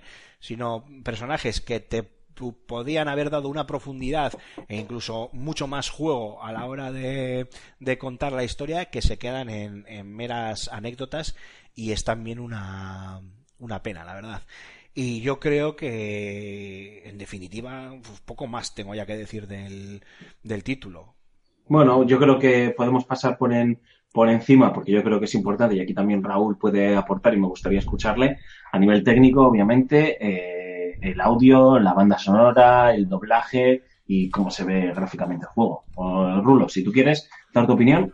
No, bueno, eh, gráficamente el juego a mí me ha impactado bastante. O sea, yo veo que el modelado de personajes, las texturas, eh, el ambiente que se respira en las calles cuando andas, está todo muy bien, muy bien reflejado y a mí la verdad que me ha impactado mucho. De hecho, y, a ver, igual estoy diciendo una perogrullada, pero para mí es eh, ahora mismo el top en cuanto a gráfico. en- No, estoy, estoy en franco desacuerdo, tío. Yo, yo no sé, también. a mí, por, por Dios, tío, ¿ves? Por eso, por eso he dicho antes que, Pero bueno, que, bueno, oye, está bien, ahí Eh, andamos. sí. y otra cosa, y otra cosa. lo- o sea, vamos a ver. eh, eh, para mí es, es, es mejor técnicamente Billón. Están mejor representados Ellen Page y, y este, y Willem Dafoe. Willem Dafoe. Pero, pero es que encima en el Detroit está muy bien, ¿eh? O sea, gráficamente es un juego que está muy bien, las cosas como son, pero no es la octava maravilla, ni muchísimo menos. Y encima manda cojones que si lo juegas, no sé cómo se verá en la, en la Pro, pero lo juegas en la PlayStation 4 normal y en muchos capítulos, en muchos capítulos,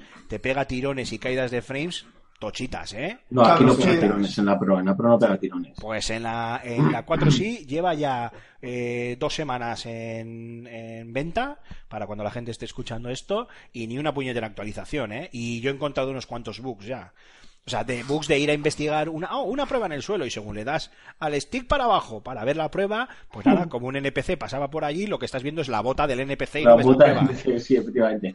Rulo, sigue contando. No, no, no, yo no he podido darle tanto, tanto como para que me rasque el juego, pero vamos, ya te digo, en cuanto, o sea, una de las cosas que también me ha gustado y me ha llamado mucho la atención es el doblaje. A ver, igual- igual estoy empezando a cagar las aves, pero No, a mí doblaje me ha gustado. A mí también, sí. me ha gustado. me ha gustado, me parece que son voces acertadas, eh, el acting está muy bien conseguido, eh, las voces, eh, el timbre de voz eh, con la complexión del personaje encajan perfectamente, o sea, no me chirrían ni me desentonan, y yo creo que es uno de los mejores apartados que tiene el juego. Sí. A ver, sí, el tema, el tema es que el doblaje es bueno, pero los personajes te la sudan, ¿sabes? Sí, es verdad. sí, sí. Si no acabas por empatizar al final, a tomar por saco. Oye, oye, ¿tiene, ¿tiene el juego algún temazo como el del Beyond Sí, Two Souls? o sí, sí, sí tiene, pero ahora mismo no recuerdo, porque son cuatro, creo que son cuatro compositores diferentes. Y hay Joder. alguna escena, hay alguna escena en la que suena, mira, una, una es la escena de la que comentabas tú, eh, Alfonso, la de, la del edificio, la del asalto al edificio. Casi no Sí. hacemos spoiler para que no.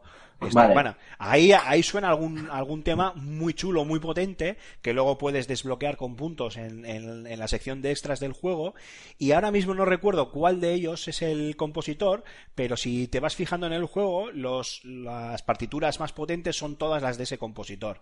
Que no recuerdo ahora el nombre, ya no sé, ya os lo diré, pero, pero sí que tiene un par de temas. No, no, no. No es, no es gente.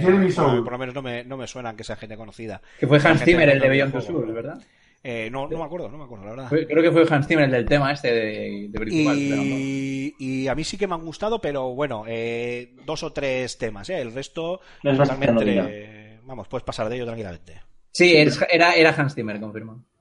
Pero yo sí que estoy con Rulo. Doblaje top, está muy bien, pero es que no decepciona PlayStation por norma general y este tipo de juegos tan cinematográficos, hostias, como la líes ahí, o sea, ya Sí, terminas de, de, cagarla. Y la banda sonora, pues también, yo en lo que llevo jugado de juego, pues lo que me queda un tercio prácticamente para terminarlo, pues eso, eh, Luego me dices, Normal. Alfonso, cuando terminemos Off the Records, me dices exactamente dónde estás y te digo lo que te queda. Vale, normalito, o sea, quiero decir, está muy bien, eh, algún, algún tema bueno, pero pero no, tampoco es una banda sonora que quiere ser protagonista, ¿eh? O sea, Es totalmente en este, secundaria. senti- sí. en este sentido está ahí, ambienta y, y poco más.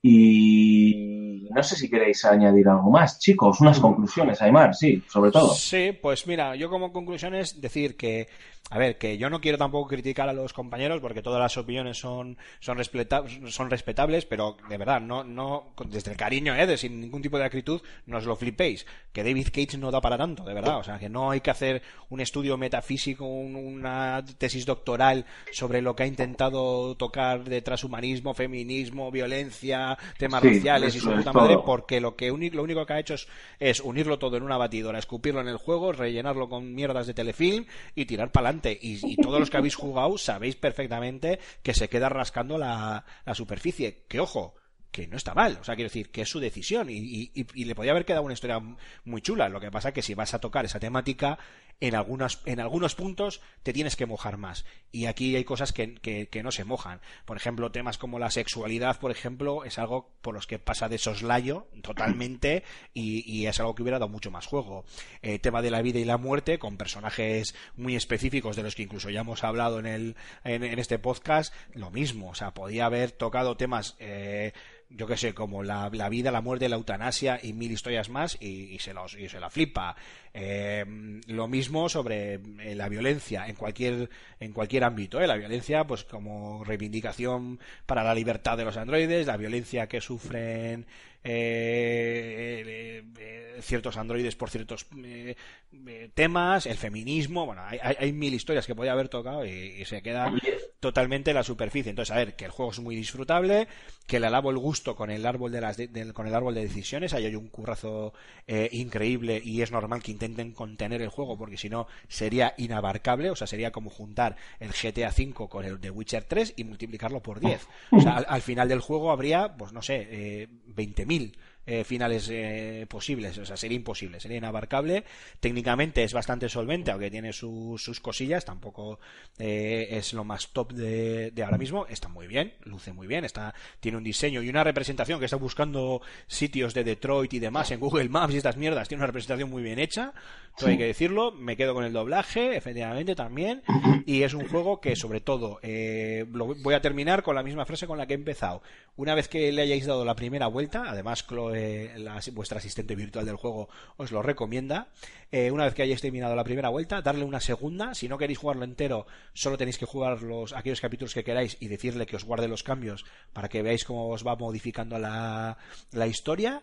Y ahí descubriréis un montonazo de, de secretos más. Y poco más, pero vamos, me quedo con Billón, ¿eh? De largo.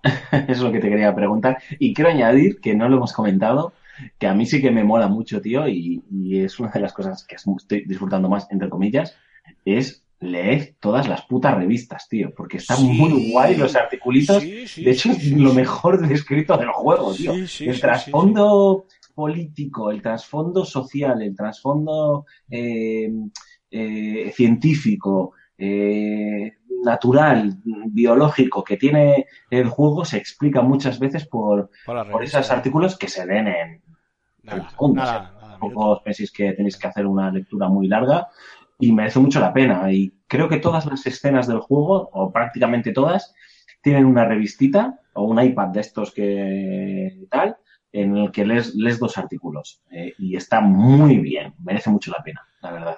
Sí, sí, eso está bien. De, de hecho, yo pensaba que, que algo de lo que salía en las revistas luego iba a tener peso en la historia del juego, pero no, no, era simple contextualización. No, ¿en ¿no? serio? Creo que estoy pensando lo mismo que tú, tío. Pues sí, seguramente, luego lo comentamos. Oye, iros al carajo ya, ¿eh? Pero Que, sí, sí. ¿Qué te iba a, qué os iba a decir? Eh, hacemos una brevísima pausa Venga. eh, para que cojamos aire, que hemos estado un, un rato muy largo eh, hablando de Beyond, de, hoy de Beyond, perdón, de Detroit, y se lo merecía, la verdad. Y pasamos ya a la sección del oyente con vuestros audios, con vuestros comentarios, y, y creo que tenemos que desvelar, Cormac, si no me equivoco, el ganador del código, ¿no? Del, Efectivamente. este Todavía no lo habéis de hecho. Madre que No, os trajo, si, lleva- chaval. si llevamos tres semanas sin grabar. Joder. Y, y nos despediremos. Así que nada, volvemos en nada, 20 segunditos.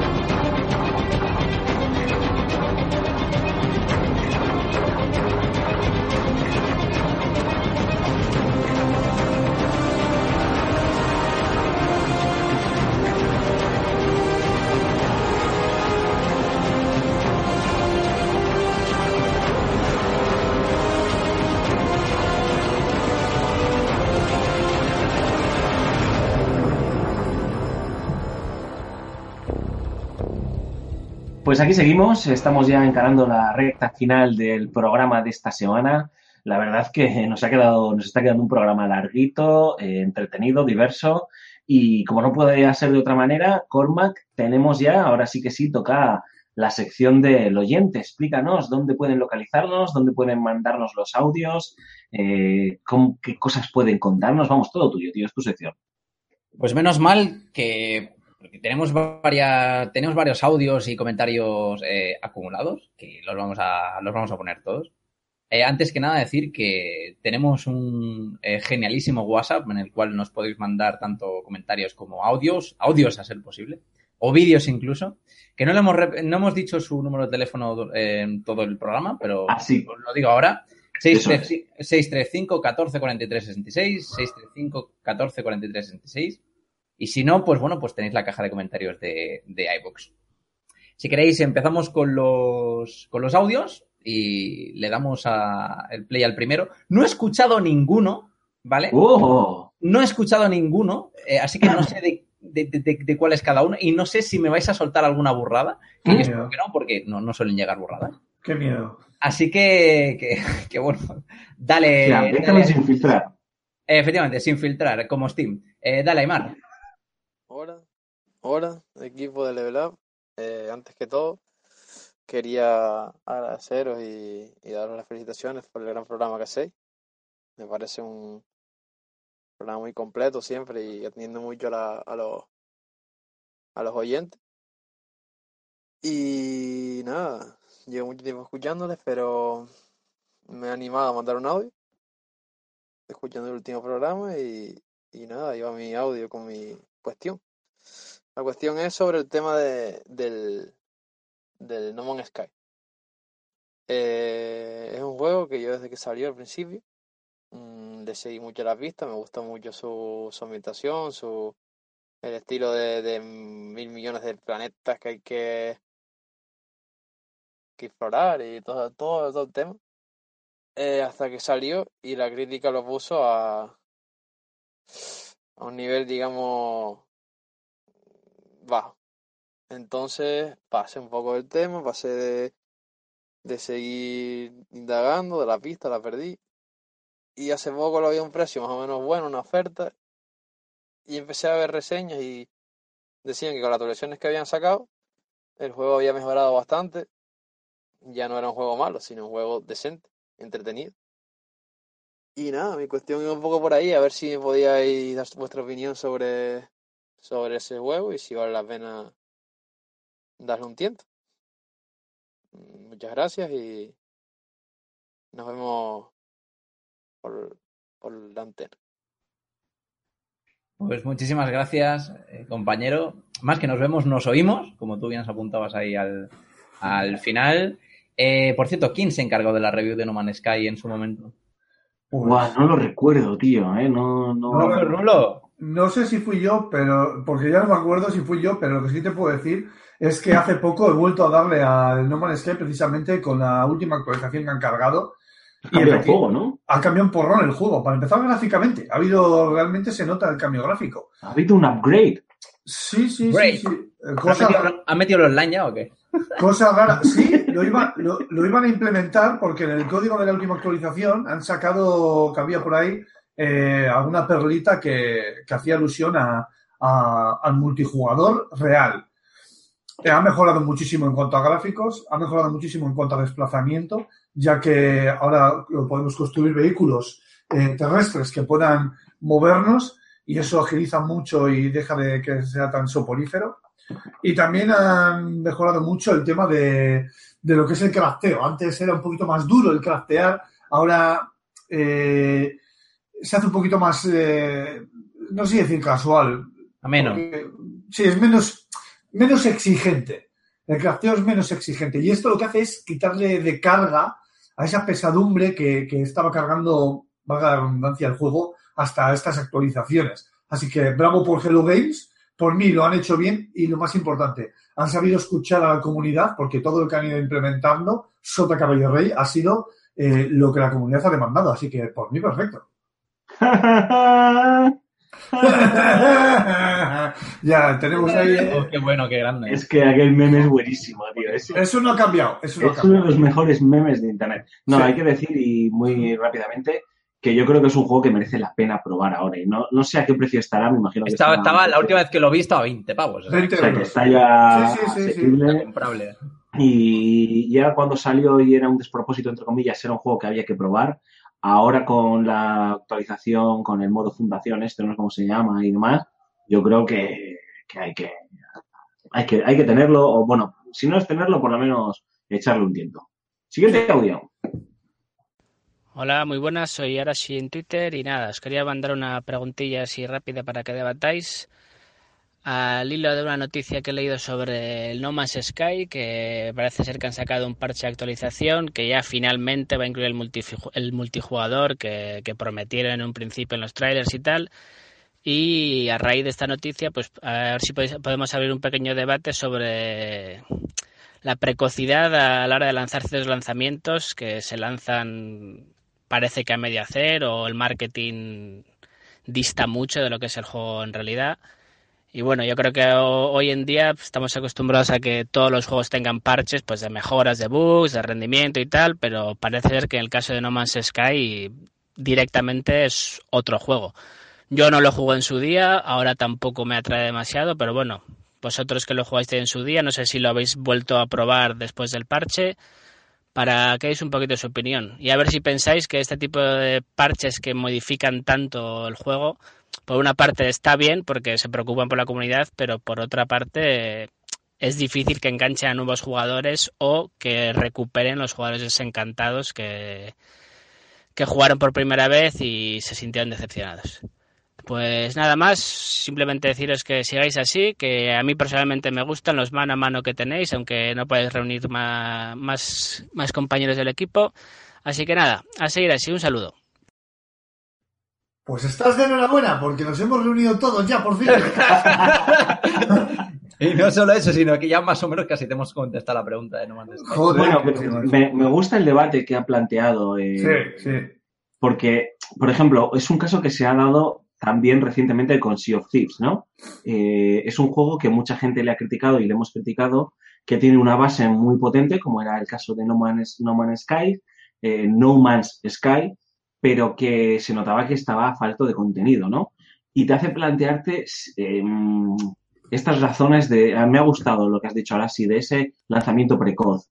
Eh, sin ningún género de dudas, No Man's Sky fue un, juego precoz y eh, Sea of Thieves también ha sido un juego precoz que está, que está cambiando en base a, a, bueno, pues a que está escuchando a la comunidad, eh, igual, igual que el, que el otro, eh, eh, ya me he perdido, me he perdido el hilo porque estoy leyendo el chat interno y he perdido el- Vale, venga, venga, vamos a dar el paso al siguiente. Vamos a dar el paso siguiente.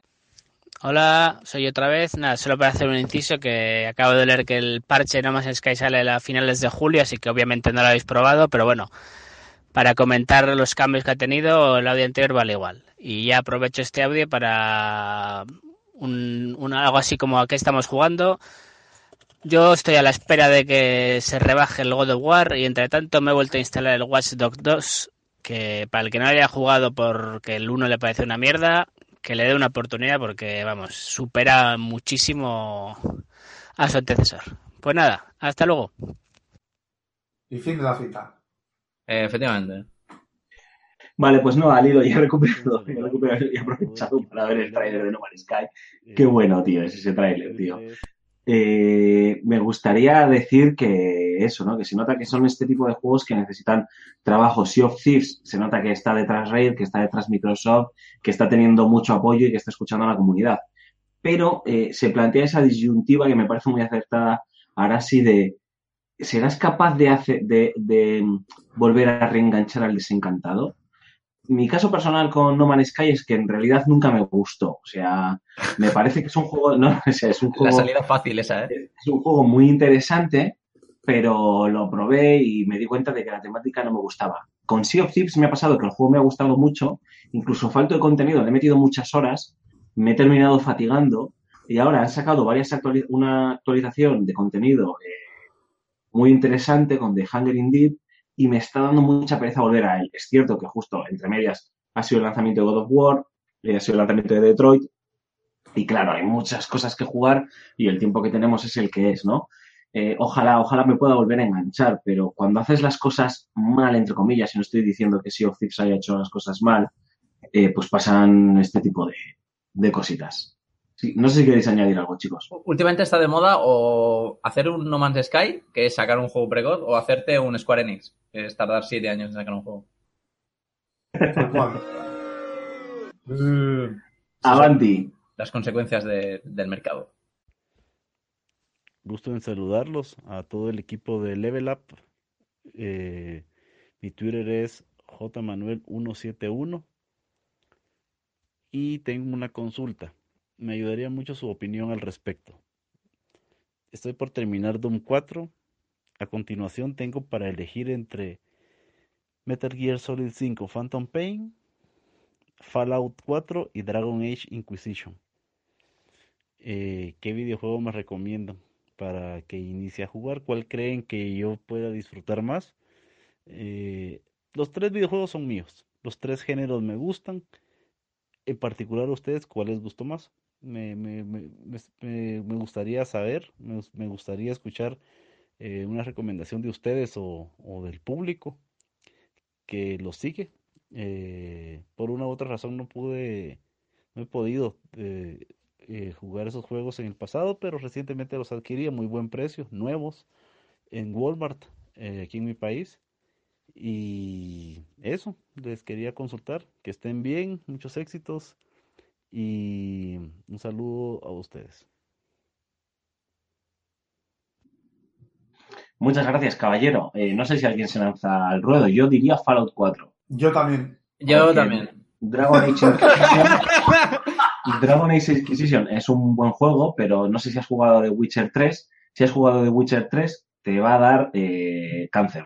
A ver, tampoco vamos a ser muy exagerados, pero se le van a ver mucho más las costuras, ¿no? En comparación. Eh, es un, es probablemente, no, probablemente no, es mejor que Dragon Age 2, mm, considerablemente mejor que Dragon Age 2, pero Y a mucho este peor tipo- que Dragon Age Origins. pero estos juegos en los que tienes que hacer, ya lo hemos contado muchas veces, misiones de mata 10 lobos para conseguir pieles de lobo y, y- y se lo pides al supremo salvador del universo, es como muy poco trascendental, ¿no? Un título que busca tanto eh, el ser trascendental. Y Fallout 4 es que está muy bien, es, es Bethesda, gamberrismo, eh, en mi opinión, súper recomendable. ¿Algo que añadir, guapos?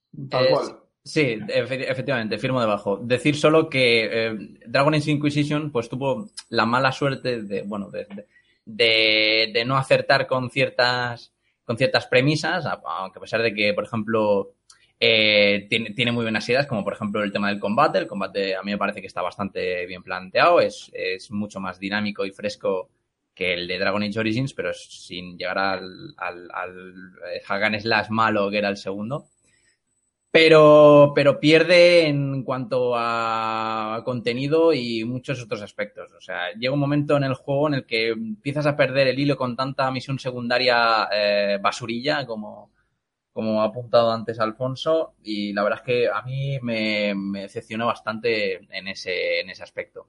Fallout 4, pues bueno, no es Fallout 3 ni es Fallout New Vegas, en la cuestión de que no es el juego ese hardcore que nos planteó eh, Bethesda de que mm, podías terminar eh, con los con los brazos eh, joder, es que pierdo el hilo porque, porque leo el chat. Que, bueno, que te podían matar bastante fácil, te podían putear bastante fácil, pero sigue siendo muy divertido. Y bueno, Metal Gear Solid eh, 5 yo creo que a cada año que pasa, pf, año que es menos recomendable.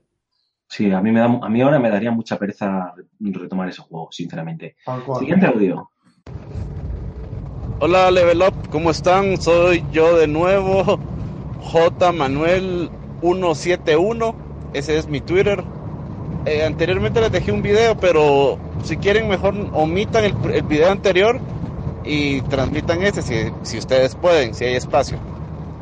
Ahora bien, comentando el programa 4x14 cuando ustedes hablaban de las loot boxes, yo tengo, bueno, eh, viendo la situación como está, ¿verdad? Del, pay to win y, y las microtransacciones y que de- lógicamente de algún lado tienen que obtener eh, utilidades las empresas que desarrollan videojuegos, eso eh, para eso es un, son negocios y un negocio es para obtener utilidades. Se me ocurre que lo- la, la- mejor forma para esto va a tener es la es eh, crear los videojuegos por capítulos, así como son los libros, ¿verdad? Por ejemplo, Juego de Tronos, hay que ir a comprar pues, en cinco libros es la trama principal y- y- e ir comprando, he ido comprando los libros de acuerdo a mi avance. Pienso que los videojuegos pudiera funcionar así. Por ejemplo, ¿verdad? Pudiera ser que el Mario 3 te vendieran eh, un paquete del primer mundo a 20 dólares, el siguiente mundo a otros 20 dólares. Ya gastando 40 dólares te puedes dar una idea si el juego es bueno o es malo. Y decidís si seguís comprando el videojuego. No es tan malo el modelo, tampoco es el ideal, pero pienso que en esto sí salimos ganando todos, porque yo, con Fallout eh, me estoy dando cuenta que tengo que comprar un montón de Season Pass, eh, con Street Fighter el 5 también, y, son tantos productos de, un- solo videojuego que, que no sé en qué gastar. Entonces es eso eh, mi comentario. Eh, que estén bien y aquí los sigo, bueno, en la oficina. Eh, los escuchamos en, la- en el departamento de ventas y, y el departamento de cómputo. Somos cinco personas, nos, nos gustan los videojuegos a la mayoría y un saludo, que estén bien. Qué grande, oye, pues un saludo a vuestro departamento de ventas, que eh, para todos vosotros, que joder, esto sí que nos hace ilusión, ¿eh? Abrazos fuertes desde, desde aquí, desde el otro lado del charco, y la verdad es que has hecho una reflexión larga, larga, larga y compleja, ¿no? Que, pues, como bien dices, da para, para un propio programa. Yo no sé, chicos, si tenéis algo que añadir a este respecto. Yo creo que, te lo digo desde ya, estoy en franco desacuerdo con lo que dices, porque eso de vender los juegos por cachitos y que tú te vas comprando como los libros, ¿no? La comparación que has hecho de Juego de Tronos, de te compras el libro 1, luego el libro 2, luego el libro 3 y te vas gastando, pues eso, ¿no? Lo que, pues en España, pues un libro Juego de Tronos puede costar en torno 50 a... los pavos.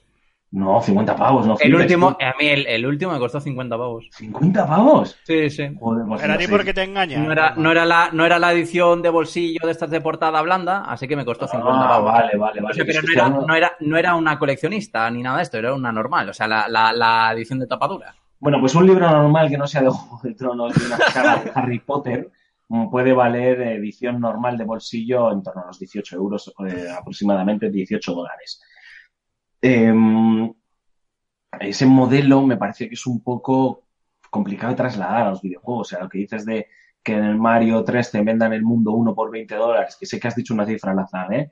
Luego digas eh, el mundo 2 por otros 20 dólares y que después de haberte gastado 40 dólares ya eres un poco consciente de si te gusta el juego o no, joder, hostias, prefiero volver al mundo de las demos, sinceramente. Es decir, los micropagos o los DLCs las expansiones son eso.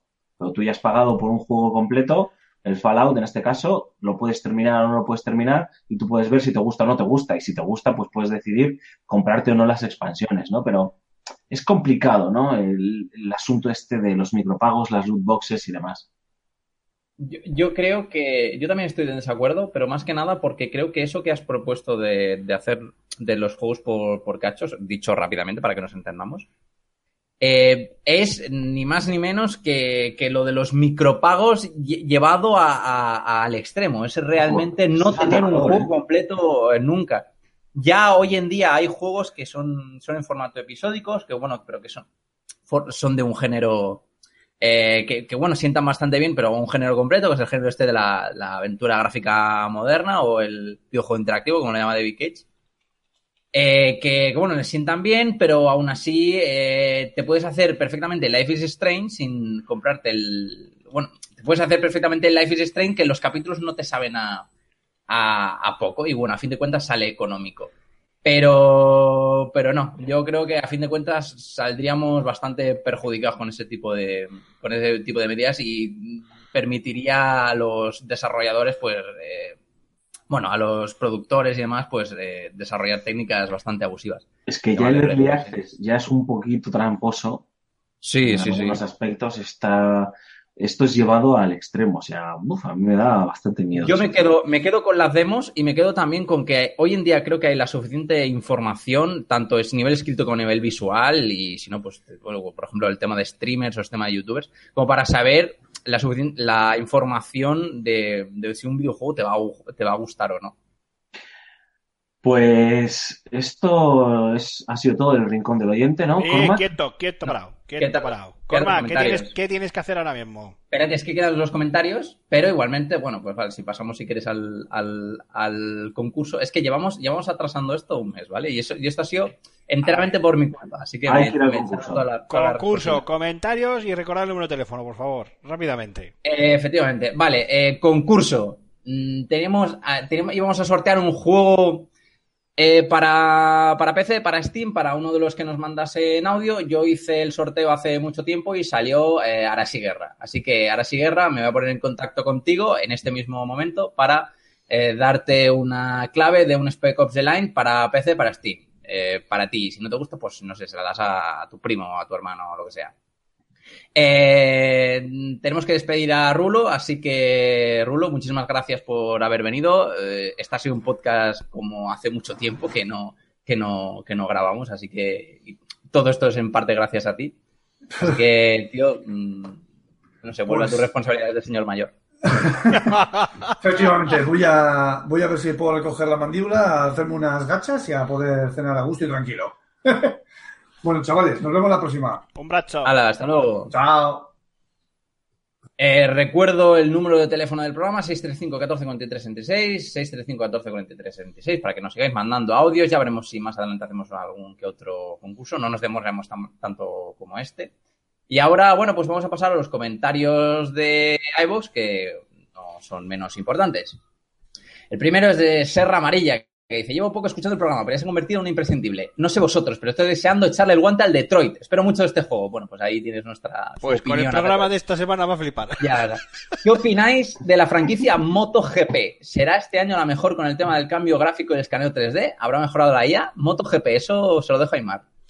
Eh, no soy yo mucho de, de MotoGP, algunos ya he jugado. Lo del escaneo gráfico no deja de ser la, misma tecnología que utilizaba el Project Cars 2, que es lo del escaneo láser de los circuitos. A ver, puede ganar en, realismo, pero mm, son juegos que, por norma general, se acercan mucho más al, a la conducción arcade, que de por sí no tiene nada malo, ojo, que a la, que a la simulación.